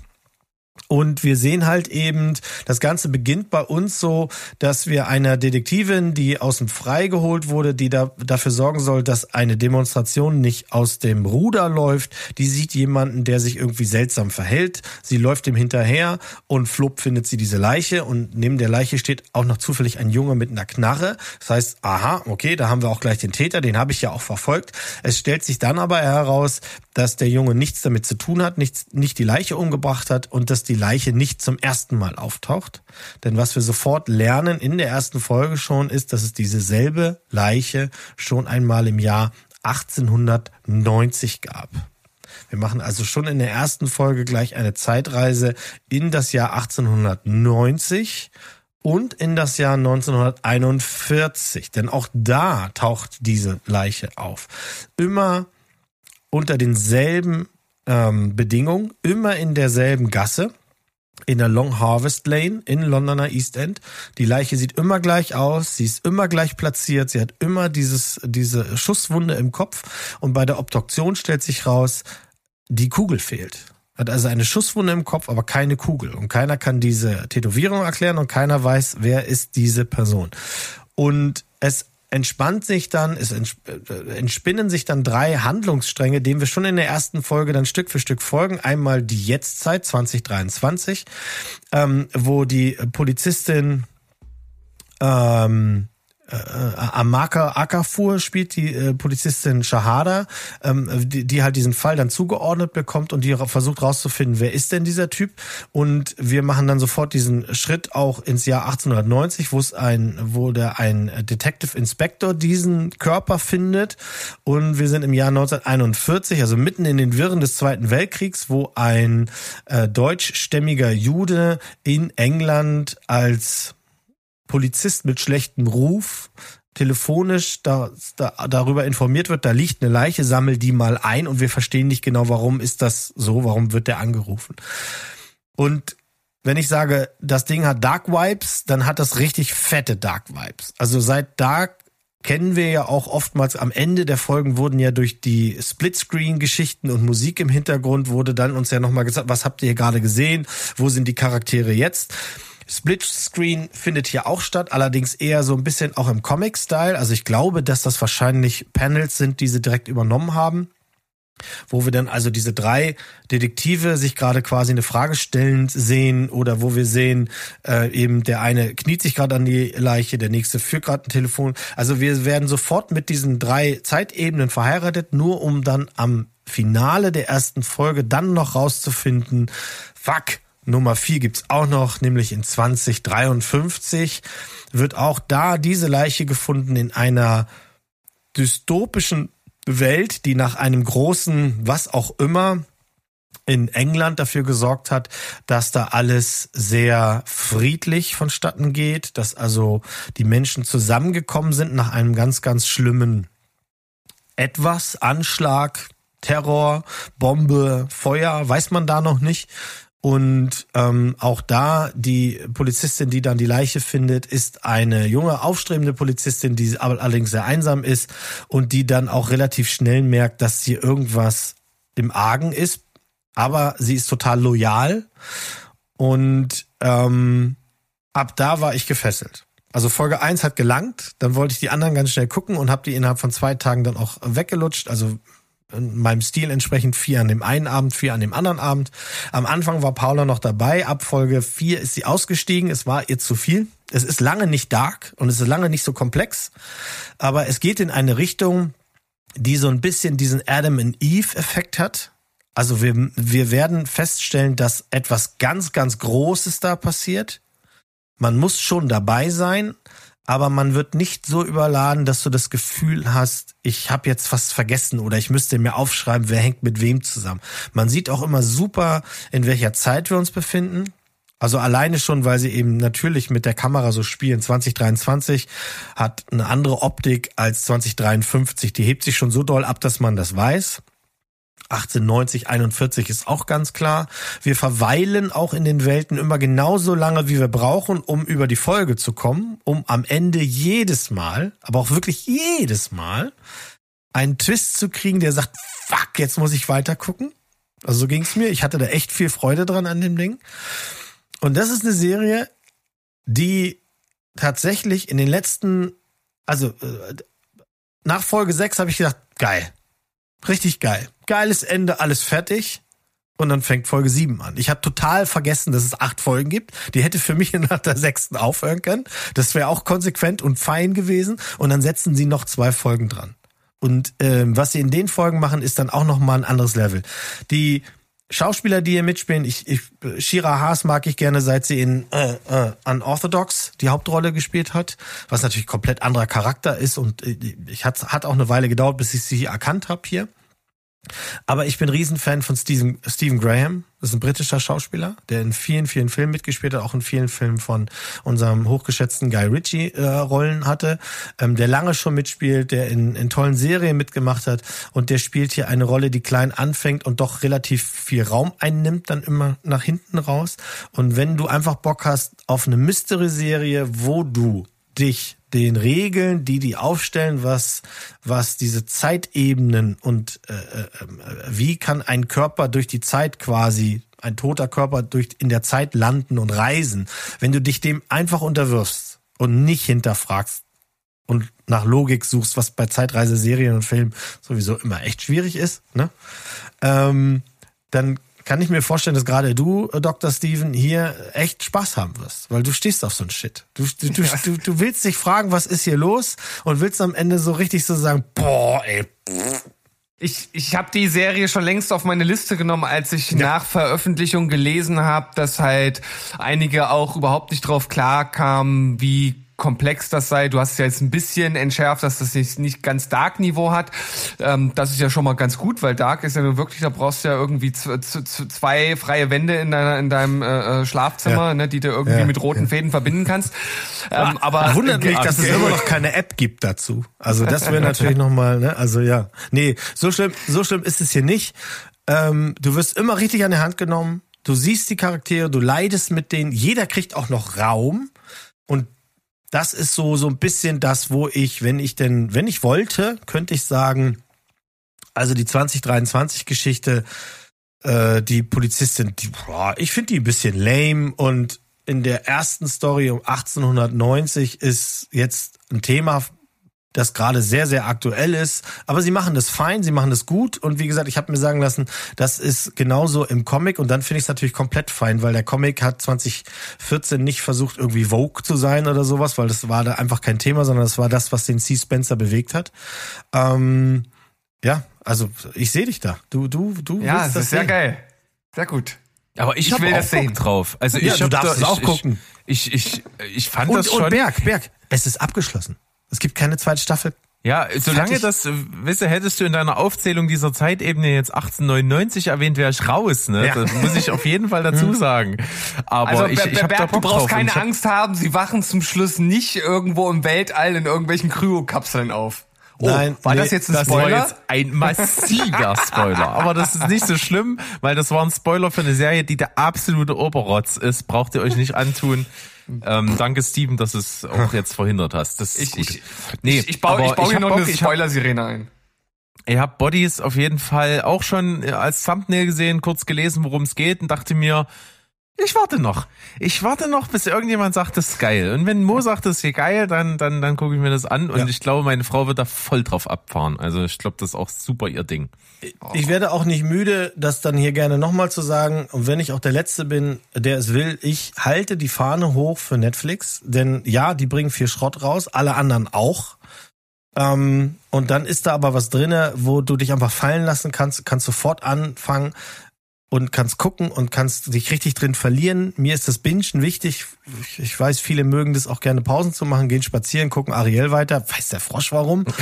Aber ich will halt einfach selber bestimmen und ich will dann mich auch in so eine Welt fallen lassen und es geht halt eben nicht, wenn ich jede verfickte Woche darauf warten muss. Das macht mir bei vielen Serien einfach so den Keks aus und ich bin ja ein Riesenfan von abgeschlossenen Miniserien und du ja auch, sonst fängst du gar keine Serie mehr an.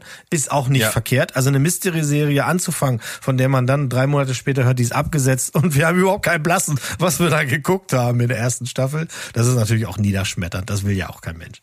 Also Das ist insofern. bitter. Das Ja. ist bitter. Ähm, aber ich bin ja auch schon mal einem Ruf von dir gefolgt und habe jetzt genau das. Ich hab, ich guck gerade eine absolute Qualitätsserie, die mir Riesenspaß macht, wo du dich voll reinfallen lassen kannst. Und das ist äh, Station 11. Hast du Ja. vor einiger Zeit mal gesagt und äh, sowohl meine Frau als auch ich, wir lieben das. Das ist echt mega gut. Also so eine so eine Interpretation von Postapokalypse habe ich jetzt oder so noch nicht gesehen in der Form und das äh, gefällt mir sehr gut. Kann ich empfehlen. So, ähm, dann geht's bei Steven ja weiter. Stimmt, ich dachte, ich bin dran aus. Ich, Ja, ich mach Steven das ist Finale. ja irgendwas ich mach heute das mit Finale. Partymaus. Ja, auf jeden Fall. Äh, das Lustige ist, meine Verklausulierung, die ergibt für beide Staffeln gar keinen Sinn. Ich erkläre auch gleich wieso. Äh, passt nur für die erste Staffel. Ich habe geschrieben, der Anführer der X-Men gibt eine Party, denn es äh, handelt sich um ähm, eine Serie, die auf Apple Plus läuft, von der ich schon relativ lange was äh, gehört habe. Und als ich das erste Mal mitbekommen habe, worum es geht und wie das aufgebaut ist, hatte ich eigentlich Bock, das zu gucken und ich wurde nicht enttäuscht. Wir haben beide Staffeln von The After Party geguckt. Und wer Who Done It mag, der äh, hebt jetzt bitte die Hand und schreit ganz laut, hier, ich. Erste Ja, Staffel ich. gesehen, zweite noch nicht. Also, äh, ich, ich fand das großartig, weil ich exakt das bekommen habe, was ich mir drunter vorgestellt habe. Es ist so ein bisschen abgefahrener Humor, manchmal auch ein bisschen blödelig, ohne dass es äh, jemals zu blödelig wird. Ähm, und der Clou dieser Serie ist, also das heißt ja The After Party, es gibt also eine ähm, Party, die nach einem Highschool-Treffen äh, stattfindet und die wird äh, geschmissen von Xavier. Ja, und deswegen der Anführer der X-Men gibt eine Party und so weiter. Ähm, und der äh, kommt dort zu Tode und dann äh, kommt die Polizei und es werden Gespräche geführt mit den Verdächtigen. Und jetzt der Clou äh, des Ganzen, diese Gespräche und diese Erinnerungen, ja, die werden immer in unterschiedlichen äh, Genres dargestellt. Und das fand ich halt als Idee echt super klasse und hat mir von Anfang an total viel Spaß gemacht. Also einer der äh, beiden Hauptdarsteller, äh, einmal ist es ähm, äh, Dana, das ist die ähm, Polizistin, und dann haben wir Anik. Das ist äh, einer der äh, Hauptverdächtigen und äh, sein Rückblick wird zum Beispiel als so eine Art Romcom erzählt. Also da ist Berg auf jeden Fall direkt dabei. Erste Folge, direkt eine Romcom, super, ja.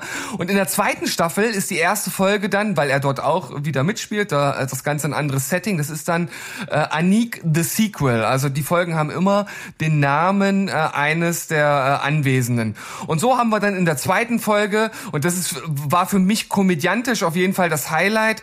Ähm, das äh, ist die Folge über Brad. Und Brad, also wenn man den das erste Mal sieht, denkt man äh, so äh, Mark Wahlberg bei Wish bestellt, ja. Ähm, halt so ein Typ, der irgendwie denkt, er wäre der, der, der coolste Hecht. Und sein Rückblick ist halt so im Stile eines äh, klassischen Blockbuster, so wie Fast and Furious aufgezogen. Und äh, da gibt's halt echt ein paar super lustige Szenen. Also da äh, musste ich ein paar Mal sehr laut lachen. Dann haben wir Musicals, dann haben wir psychologische Thriller, wir haben Animationsrückblicke, wir haben ähm, so eine Art B- B- Polizei-Story. Dann äh, die zweite Staffel, die fährt richtig krass auf, was die Genres an, anbelangt. Wie gesagt, wir haben das, wir haben das Rom-Com-Sequel, wir haben eine Jane Austen-Romanze, wir haben einen äh, Film Noir, wir haben äh, äh, ein Wes Anderson-Stil-Film, ja, wie ich, ich habe ja gesagt, es gibt noch mal einen, einen Throwback äh, dazu und der ist wirklich gut gemacht. Äh, wir haben äh, ein Heist-Movie und auch richtig cool so eine so eine richtig epische Romanze, die sich über mehrere Kontinente erstreckt äh, wo einer der Hauptdarsteller äh, derjenige ist, der äh, damals bei Harold und Kuma ähm, Harold gespielt hat. Und der funktioniert hier super in der Rolle, macht total viel Spaß. Und dann haben wir auch noch so eine 80s Soap Opera. Wir haben Alfred Hitchcock, also wirklich ein Rundumschlag, was äh, das äh, Genre Hopping hier angeht. Und das macht Spaß und das ist gut geschrieben. Man muss jetzt natürlich sagen, das Whodunit-Genre ist ja auf eine gewisse Art und Weise irgendwie durchgespielt. Ne? Also entweder es ist halt jemand völlig Abwegiges, irgendwie so der Gärtner, der einmal durchs Bild gelaufen ist, ne? oder es ist halt einer, von dem man von Anfang an gesagt hat, der kann es überhaupt nicht sein, äh, oder es ist dann doch derjenige gewesen, der sehr offensichtlich ist. Also viel mehr Möglichkeiten gibt's ja schon fast gar nicht. Und dementsprechend ähm, ist das hier letzten Endes dann doch aber immer eine sehr ich sage jetzt mal harmonische Auflösung. Also äh, gerade in der ersten Staffel muss ich dann sagen, ja doch, das war ein ganz geiler Pick, dass derjenige das war. Das habe ich jetzt nicht so äh, kommen sehen. Das hat Spaß gemacht. Und beim zweiten haben sie halt auch so, so, so einen äh, kleinen Twist äh, mit reingebracht. Hat man so auch schon mal gesehen. Aber es geht ja immer um das, um das Miträtseln, um das Spaß haben beim Gucken. Und das hat man hier von vorne bis hinten. Also wer diese Beschreibung des Whodunit-Genres äh, mag, mit diesen kleinen äh, Ausflügen in die unterschiedlichen äh, Filmwelten der vergangenen 50, 60 Jahre, der ist hier absolut richtig. Kann ich euch nur ans Herz legen. Die Afterparty. Ja. Also ich kann zumindest bei Staffel 1 sagen, da kann ich mitreden. Paula hat beide gesehen, fand auch beide gut. Bei 1 fand ich schon mal auch sehr charmant wir sehen halt, dass diese, diese Polizistin die Leute befragt und natürlich, wie in echt, erinnern sich die Leute an einige Dinge genau gleich und an andere kleine, aber eben nicht. Und genau das wird auch mhm. umgesetzt. Also sowas Banales, was bei einem anderen Krimi überhaupt keine Rolle spielt, äh, ist hier halt so, du hörst in der einen Geschichte, wird über eine Frau gesprochen und die hat ein blaues Kleid an und die andere sagt, nee, das war nicht blau, das war türkis. Und dann läuft die halt in einem türkisen Kleid rum. Äh, ja. ähm, und was ich ganz witzig fand, glaube ich, das ist aber nur in der ersten Staffel, wenn man sich die Opening Credits anguckt von der ersten Staffel, dann, ja. dann da sind ganz viele Hinweise schon versteckt von dem man natürlich nicht weiß, dass es Hinweise, das weißt du hinterher halt, ne? Sowas finde ich halt geil, wenn das so durch dieses Ding durchgespielt wird, ne? Das habe ich auch äh, gelesen, fand ich auch total spannend. Und was ich noch lustiger finde, jede Folge hat ja immer den Namen von demjenigen, um den es geht. Und in der ersten Staffel gibt es halt eine Folge, die heißt High School. Da fragt man sich, ja, heißt jetzt jemand Highschool? Nein, natürlich nicht. Aber es gibt in dieser Staffel einen, an den kann sich halt äh, niemand erinnern von früher. Und äh, auch auf der Party ist das halt so einer, der praktisch Luft ist immer für alle. Und er sagt, aber ich bin doch auch da. Und der hat halt früher auch eine total wichtige Party gegeben in der Vergangenheit. Und keiner kann sich daran erinnern, dass er derjenige war, der, der die gegeben hat. Und genau diesen Aspekt spiegeln sie halt auch mit dem Folgentitel wie, wieder. Und das ist halt auch wieder so eine ganz kleine Sache, die die hier so als Easter Egg mit reinbringen. Und das finde ich halt großartig. Ja. Das klingt sehr kurzweilig. Ich, äh, da gucke ich bestimmt mal rein. Das äh, macht Spaß. Also vor allen Dingen auch so diese ganzen Genresprünge und diese Kreativität, die sich dadurch eben alles, wie ihr schon sagt, durch Abspannen, durch irgendwelche Titel und so durchzieht. Das spricht mich sehr an. Finde ich cool. Also du wirst da, denke ich, deinen deinen Spaß haben, weil du halt auch gut mitraten kannst oder das so ein, du fängst an einzuordnen. Was ist das für ein Film? Und ich so, ah ja, das ist doch jetzt, das ist ein Alfred äh, Hitchcock-Film und Hitchcock. Das Alfred Hitchcock, Hitchcock. ja, der berühmte äh, Filmemacher, Alfred Hitchcock. Ja, guter Mann, muss man sagen. Wer, ja. wer kennt ihn nicht? Hat gute Filme wer, gemacht. Wer, wer kennt ihn nicht? ja. Aber äh, ähm, so. äh, äh, Berg. Ja. Was sagt denn deine Pussy? Ja, das möchte ich euch jetzt erzählen. Ich, ich, ich fange mal wirklich, ich, ich trage einfach von Anfang an dick auf. Das ist ein Film, der ist jetzt schon in meinen Jahrestop 5. Habe ich gesehen, richtig geiles Ding. Ich fange aber mal anders an. Ich sage euch nicht, was es ist. Ich komme euch erstmal mit Cast um die Ecke, ja. Wir haben Dane DeHaan, wir haben Sebastian Stan, Vincent D'Onofrio, Seth Rogen, Pete Davidson, America Ferrera, die wir kennen als äh, die mhm. Hauptrolle in Superstore. Wir haben Nick Offerman. wir haben Shailene Woodley und wir haben in der Hauptrolle Paul Dano. Und wir haben als Regisseur Craig Gillespie. Das ist auf jeden Fall mal eine Mischung, die ist fett. Und der Film heißt Dump Money. Dump Money habe ich jetzt auch schon vor einiger Zeit mal gesehen, dass der Film kommen wird und der ist so im besten Stile wie äh, The Big Short oder Wolf of Wall Street oder sowas. Es geht um Wirtschaftsthemen und zwar um ein ganz bestimmtes. Es geht um ein Phänomen, was äh, ungefähr im Jahr 2021 stattgefunden hat, denn da gab es einige Verwirbelungen um die GameStop-Aktie. Damals war es so, dass es einen Mann gab nam namens Keith Gill, der wird gespielt eben hier von Paul Dano, der äh, hat den Namen Roaring, Roaring Kitty, deswegen die Pussy. Ähm, der ist im Internet unterwegs, der hat Ahnung von Finanzthemen, der arbeitet auch in so einer Finanzanalystenfirma, in so einer Online-Firma und in seiner Freizeit beschäftigt er sich mit Börse und mit Investments und mit Aktien und sowas. Und er findet äh, GameStop ziemlich gut. GameStop war aber in der schwierigen Lage, die sind von Jahr zu Jahr in ihrer Jahresbilanz immer weiter gesunken. Die haben irgendwie CEOs verschlissen, wie manch andere die Unterhosen. Also das war wirklich ein nicht besonders konsistentes Unternehmen und ganz viele haben vorhergesagt, dass die auch bald, bald, bald bankrott sind. Und das hat auch einige Hedgefonds dazu ähm, quasi veranlasst, ganz viele Leerverkäufe von der Firma zu machen, um eben darauf zu setzen, dass wenn diese Firma pleite geht, dass sie dann richtig Asche damit machen. Damit haben die ihre ganzen Investmentstrategien aufgebaut, die ganzen großen Hedgefondsfirmen, die milliardenschwer sind.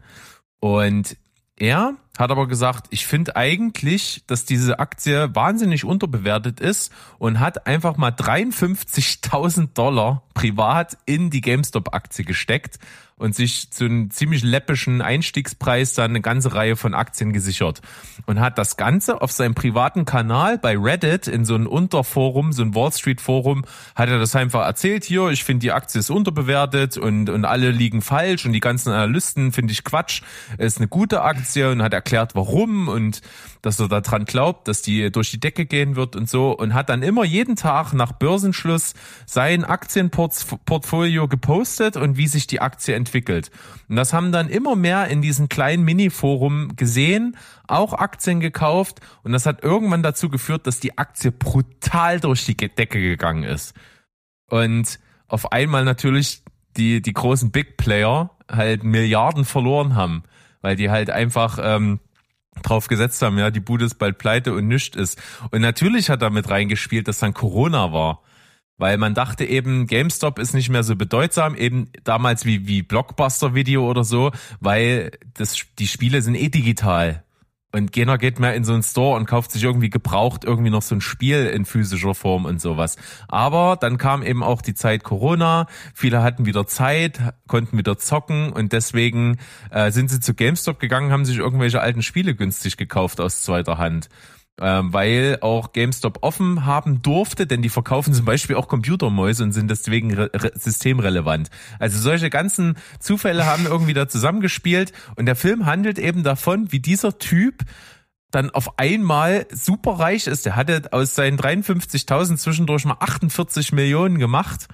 Einfach dadurch, dass er immer wieder gehalten hat, diese Aktien und immer mehr das gekauft haben.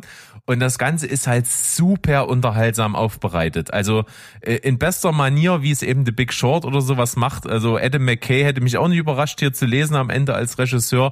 Äh, allerdings war es hier Craig Gillespie, der das Ganze so unterhaltsam rüberbringt. Das ist so witzig, das ist so es hat so ein geiles Tempo, es ist nie langweilig, es kommt eine Szene nach der anderen und du hast einen geilen Schnitt und du wechselst immer zwischen den Leuten hin und her. Du hast dann eben äh, Seth, Seth Rogen als so einen stinkend reichen Hedgefondsmanager, der wirklich vor Lachen nicht in Schlaf kommt, der die ganze Zeit halt super eklig ist und seine Angestellten scheiße behandelt und dann eben immer, ja, hier GameStop und so diese Scheiße, sollen sie ihr Idiotengeld doch da reinstecken, werden alle baden gehen und dann gibt's halt so diese Szene, wo er sieht, dass er, dass er halt echt viel verloren hat und dann gibt's so eine geile Szene, die muss ich einfach verraten. Da sitzen die, sitzt er mit seiner Frau abends äh, so am Küchentisch und hat so ein Glas Wein vor sich und sie so, wie viel Geld hast du heute verloren? Der so, eine Milliarde. Und gestern? Eine Milliarde. das ist echt übel. Also das, das geht gut ab, das ist witzig, das ist geil gespielt. Endlich wieder Paul Dano in der Hauptrolle, macht auch richtig Bock. Pete Davidson, man mag von ihm halten, was man will. Der ist sein Bruder hier in dem Film, der macht auch einen geilen Job. Und ähm, auch Vincent D'Onofrio ist schön suffisant. Der ist auch so ein Hedgefondsmanager, der sich aber aus der ganzen Sache rausgehalten hat und dementsprechend nicht ganz so viel Kohle verloren hat. Und das macht einfach übelst Bock. Und dann siehst du eben diese ganzen kleinen Geschichten, die so rausgepickt werden aus dieser Schar von kleinen Leuten, die ihr, ihr letzte Kohle, einfach weil der das im Internet gesagt hat, einfach in GameStop reingeschmissen haben und dann eben auch äh, aus ihren, weiß ich nicht, 136 Dollar halt irgendwie 200.000 gemacht haben und so. Also das ist ziemlich cool ist eben auf wahren Begebenheiten beruhend, ist auch wirklich, äh, die Geschichte ist so krass, dass nicht unbedingt viel dramaturgisch verändert werden musste. Das ist eigentlich auch fast alles so passiert, wie es hier dargestellt wird. Und das macht schon Bock und das ist irgendwie vom Effekt her so, dass du dieses, dieses, diesen Robin Hood Gedanken halt dann schon irgendwie lebst. Also du freust dich halt irgendwie als Zuschauer, geil, die haben die Kohle gemacht, weil sie in GameStop äh, da so investiert haben und die ganzen großen Hedgefonds-Typen, die voll arrogant dort in ihrem Elfenbeinturm sitzen, die sind auf die Schnauze geflogen. Und das macht schon echt Bock.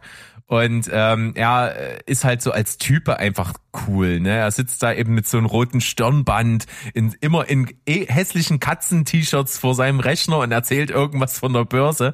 Und das ist einfach geil zuzugucken und es macht Laune.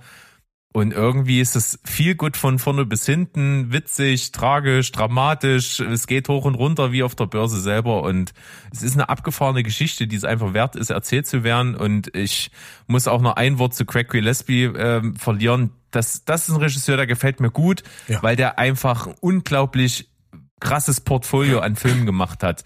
Äh, unterschiedlichste Genres, unterschiedlichste Herangehensweisen. Der hat ja I, Tonya gemacht als, als Biopic. Der hat Cruella gemacht, ne? Disney mit, mit Emma Stone, aber irgendwie auf, auf cool. Der hat ähm, Fright Night gemacht. Da habt ihr ja in euren Vampir-Special drüber geredet, die, das Ja. Remake. Der hat Lars und die Frauen gemacht, ein Film, der sowieso geil ist. Also ich mag das, wenn, wenn Regisseure in, in alle Genres da mal irgendwo reingucken. Ne? Da gibt's ja auch noch andere Typen. So Danny Boyle ist einer, der hat ja auch alles Mögliche schon gemacht. Mark Forster hat alles Mögliche schon gemacht. Also da gibt's so ein paar Leute da draußen, die trauen sich an verschiedene Sachen ran und haben trotzdem irgendwie einen Stempel. Und das schafft er hier auch. Und das ist einfach ein empfehlenswerter, geiler Film. Gehört mindestens zu meinen Top 5 des Jahres. Dump Money. Guckten. Ja. Ich will ihn gucken. Der ist, äh, der ist auf meiner Liste. Ich äh, habe nur jetzt gerade, es spielt bei uns nicht. Und zu Gillespie kann man wirklich sagen, acht Filme hat er gemacht und fünf sind gut. Und die anderen sind jetzt nicht schlecht, sondern die habe ich einfach noch nicht gesehen. Also Dumb Dumb Money habe ich noch nicht gesehen, Million Dollar Arm habe ich nicht gesehen und Mr. Woodcock habe ich nicht gesehen. Alle anderen, ich habe sogar The Finest Hours gesehen. Ähm, das ist ja dieser Bootfilm mit ähm, hier, wie Chris heißt er Pine. denn? Der, Chris Pine, ja, mit Chris Casey Pine und Affleck. sowas. Das ist auch echt solide gemacht. Das ist genau das, was du erwartest, was du da zu sehen kriegst. Das kriegst du zu sehen und das aber auch recht groß und klatsch und so. Also insofern, ja, ich möchte den schon gerne. Ich habe den den Trailer davon gesehen, den konnte man ja gar nicht aus dem Weg gehen. Und genau diese Szene, von der du erzählt hast, wie viel Geld hast du denn verloren, ist im Trailer zusammengeschnitten versus die Szene, wo er seiner Frau sagt, wie viel Geld er ver- verdient hat. Ja, nicht, genau. das- Ja, so, Ja. und das ist schon echt witzig. Das äh, ist schon charmant. Also, wird geglotzt. Sicher sit. Steven. Jo! Also ich, ich habe ich hab übrigens mal, ne, also ich, ich überbrücke jetzt diese sehr unangenehme Stille damit, dass ich euch erzähle, dass ich mal äh, im GameStop für GameStop gearbeitet habe. Och, guck. Da warst du ein Insider. Hättest du ja. Ich war, ich war ein Insider, können. ja. Es ist aber leider schon ein paar Jährchen her. Das war 2007, 8 irgendwie sowas in, in meiner Magdeburger Studienzeit. Das waren noch wilde Tage, ja. Da hatte ich alles zu Hause. Die äh, äh, PlayStation 2 und ein- eine Wii. Nee, hat, gab's da schon Wii? Ich weiß Du gar kannst nicht, jetzt einfach weiter aufzählen und wir setzen die Outro-Musik einfach drunter. Und, äh, ich, ich hatte, ich hatte alles. Alles hatte ich.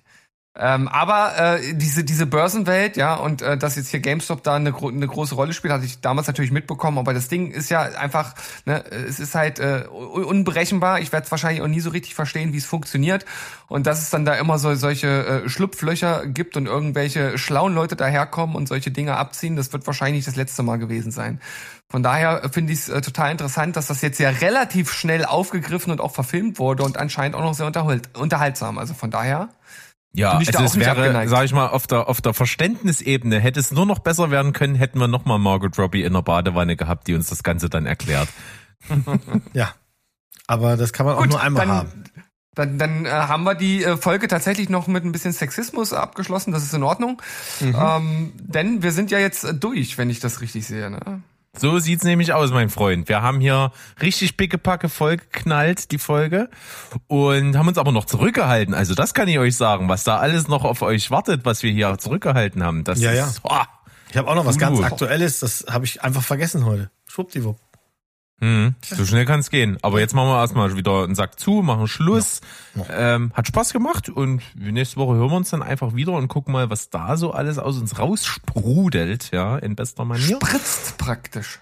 Ja, du sollst nicht lecken, bevor es tropft. Du sollst nicht Setz dich öffnen, öffnen, bevor es bevor es klopft. Ah, nee, das kommt nächste Woche. Also, macht's mal gut. Äh, vielen Dank an euch und ich sag mal Tschüss, ciao. Und goodbye. Bleibt spoilerfrei. Das klappt. Tschüssikowski. Rinjahauen.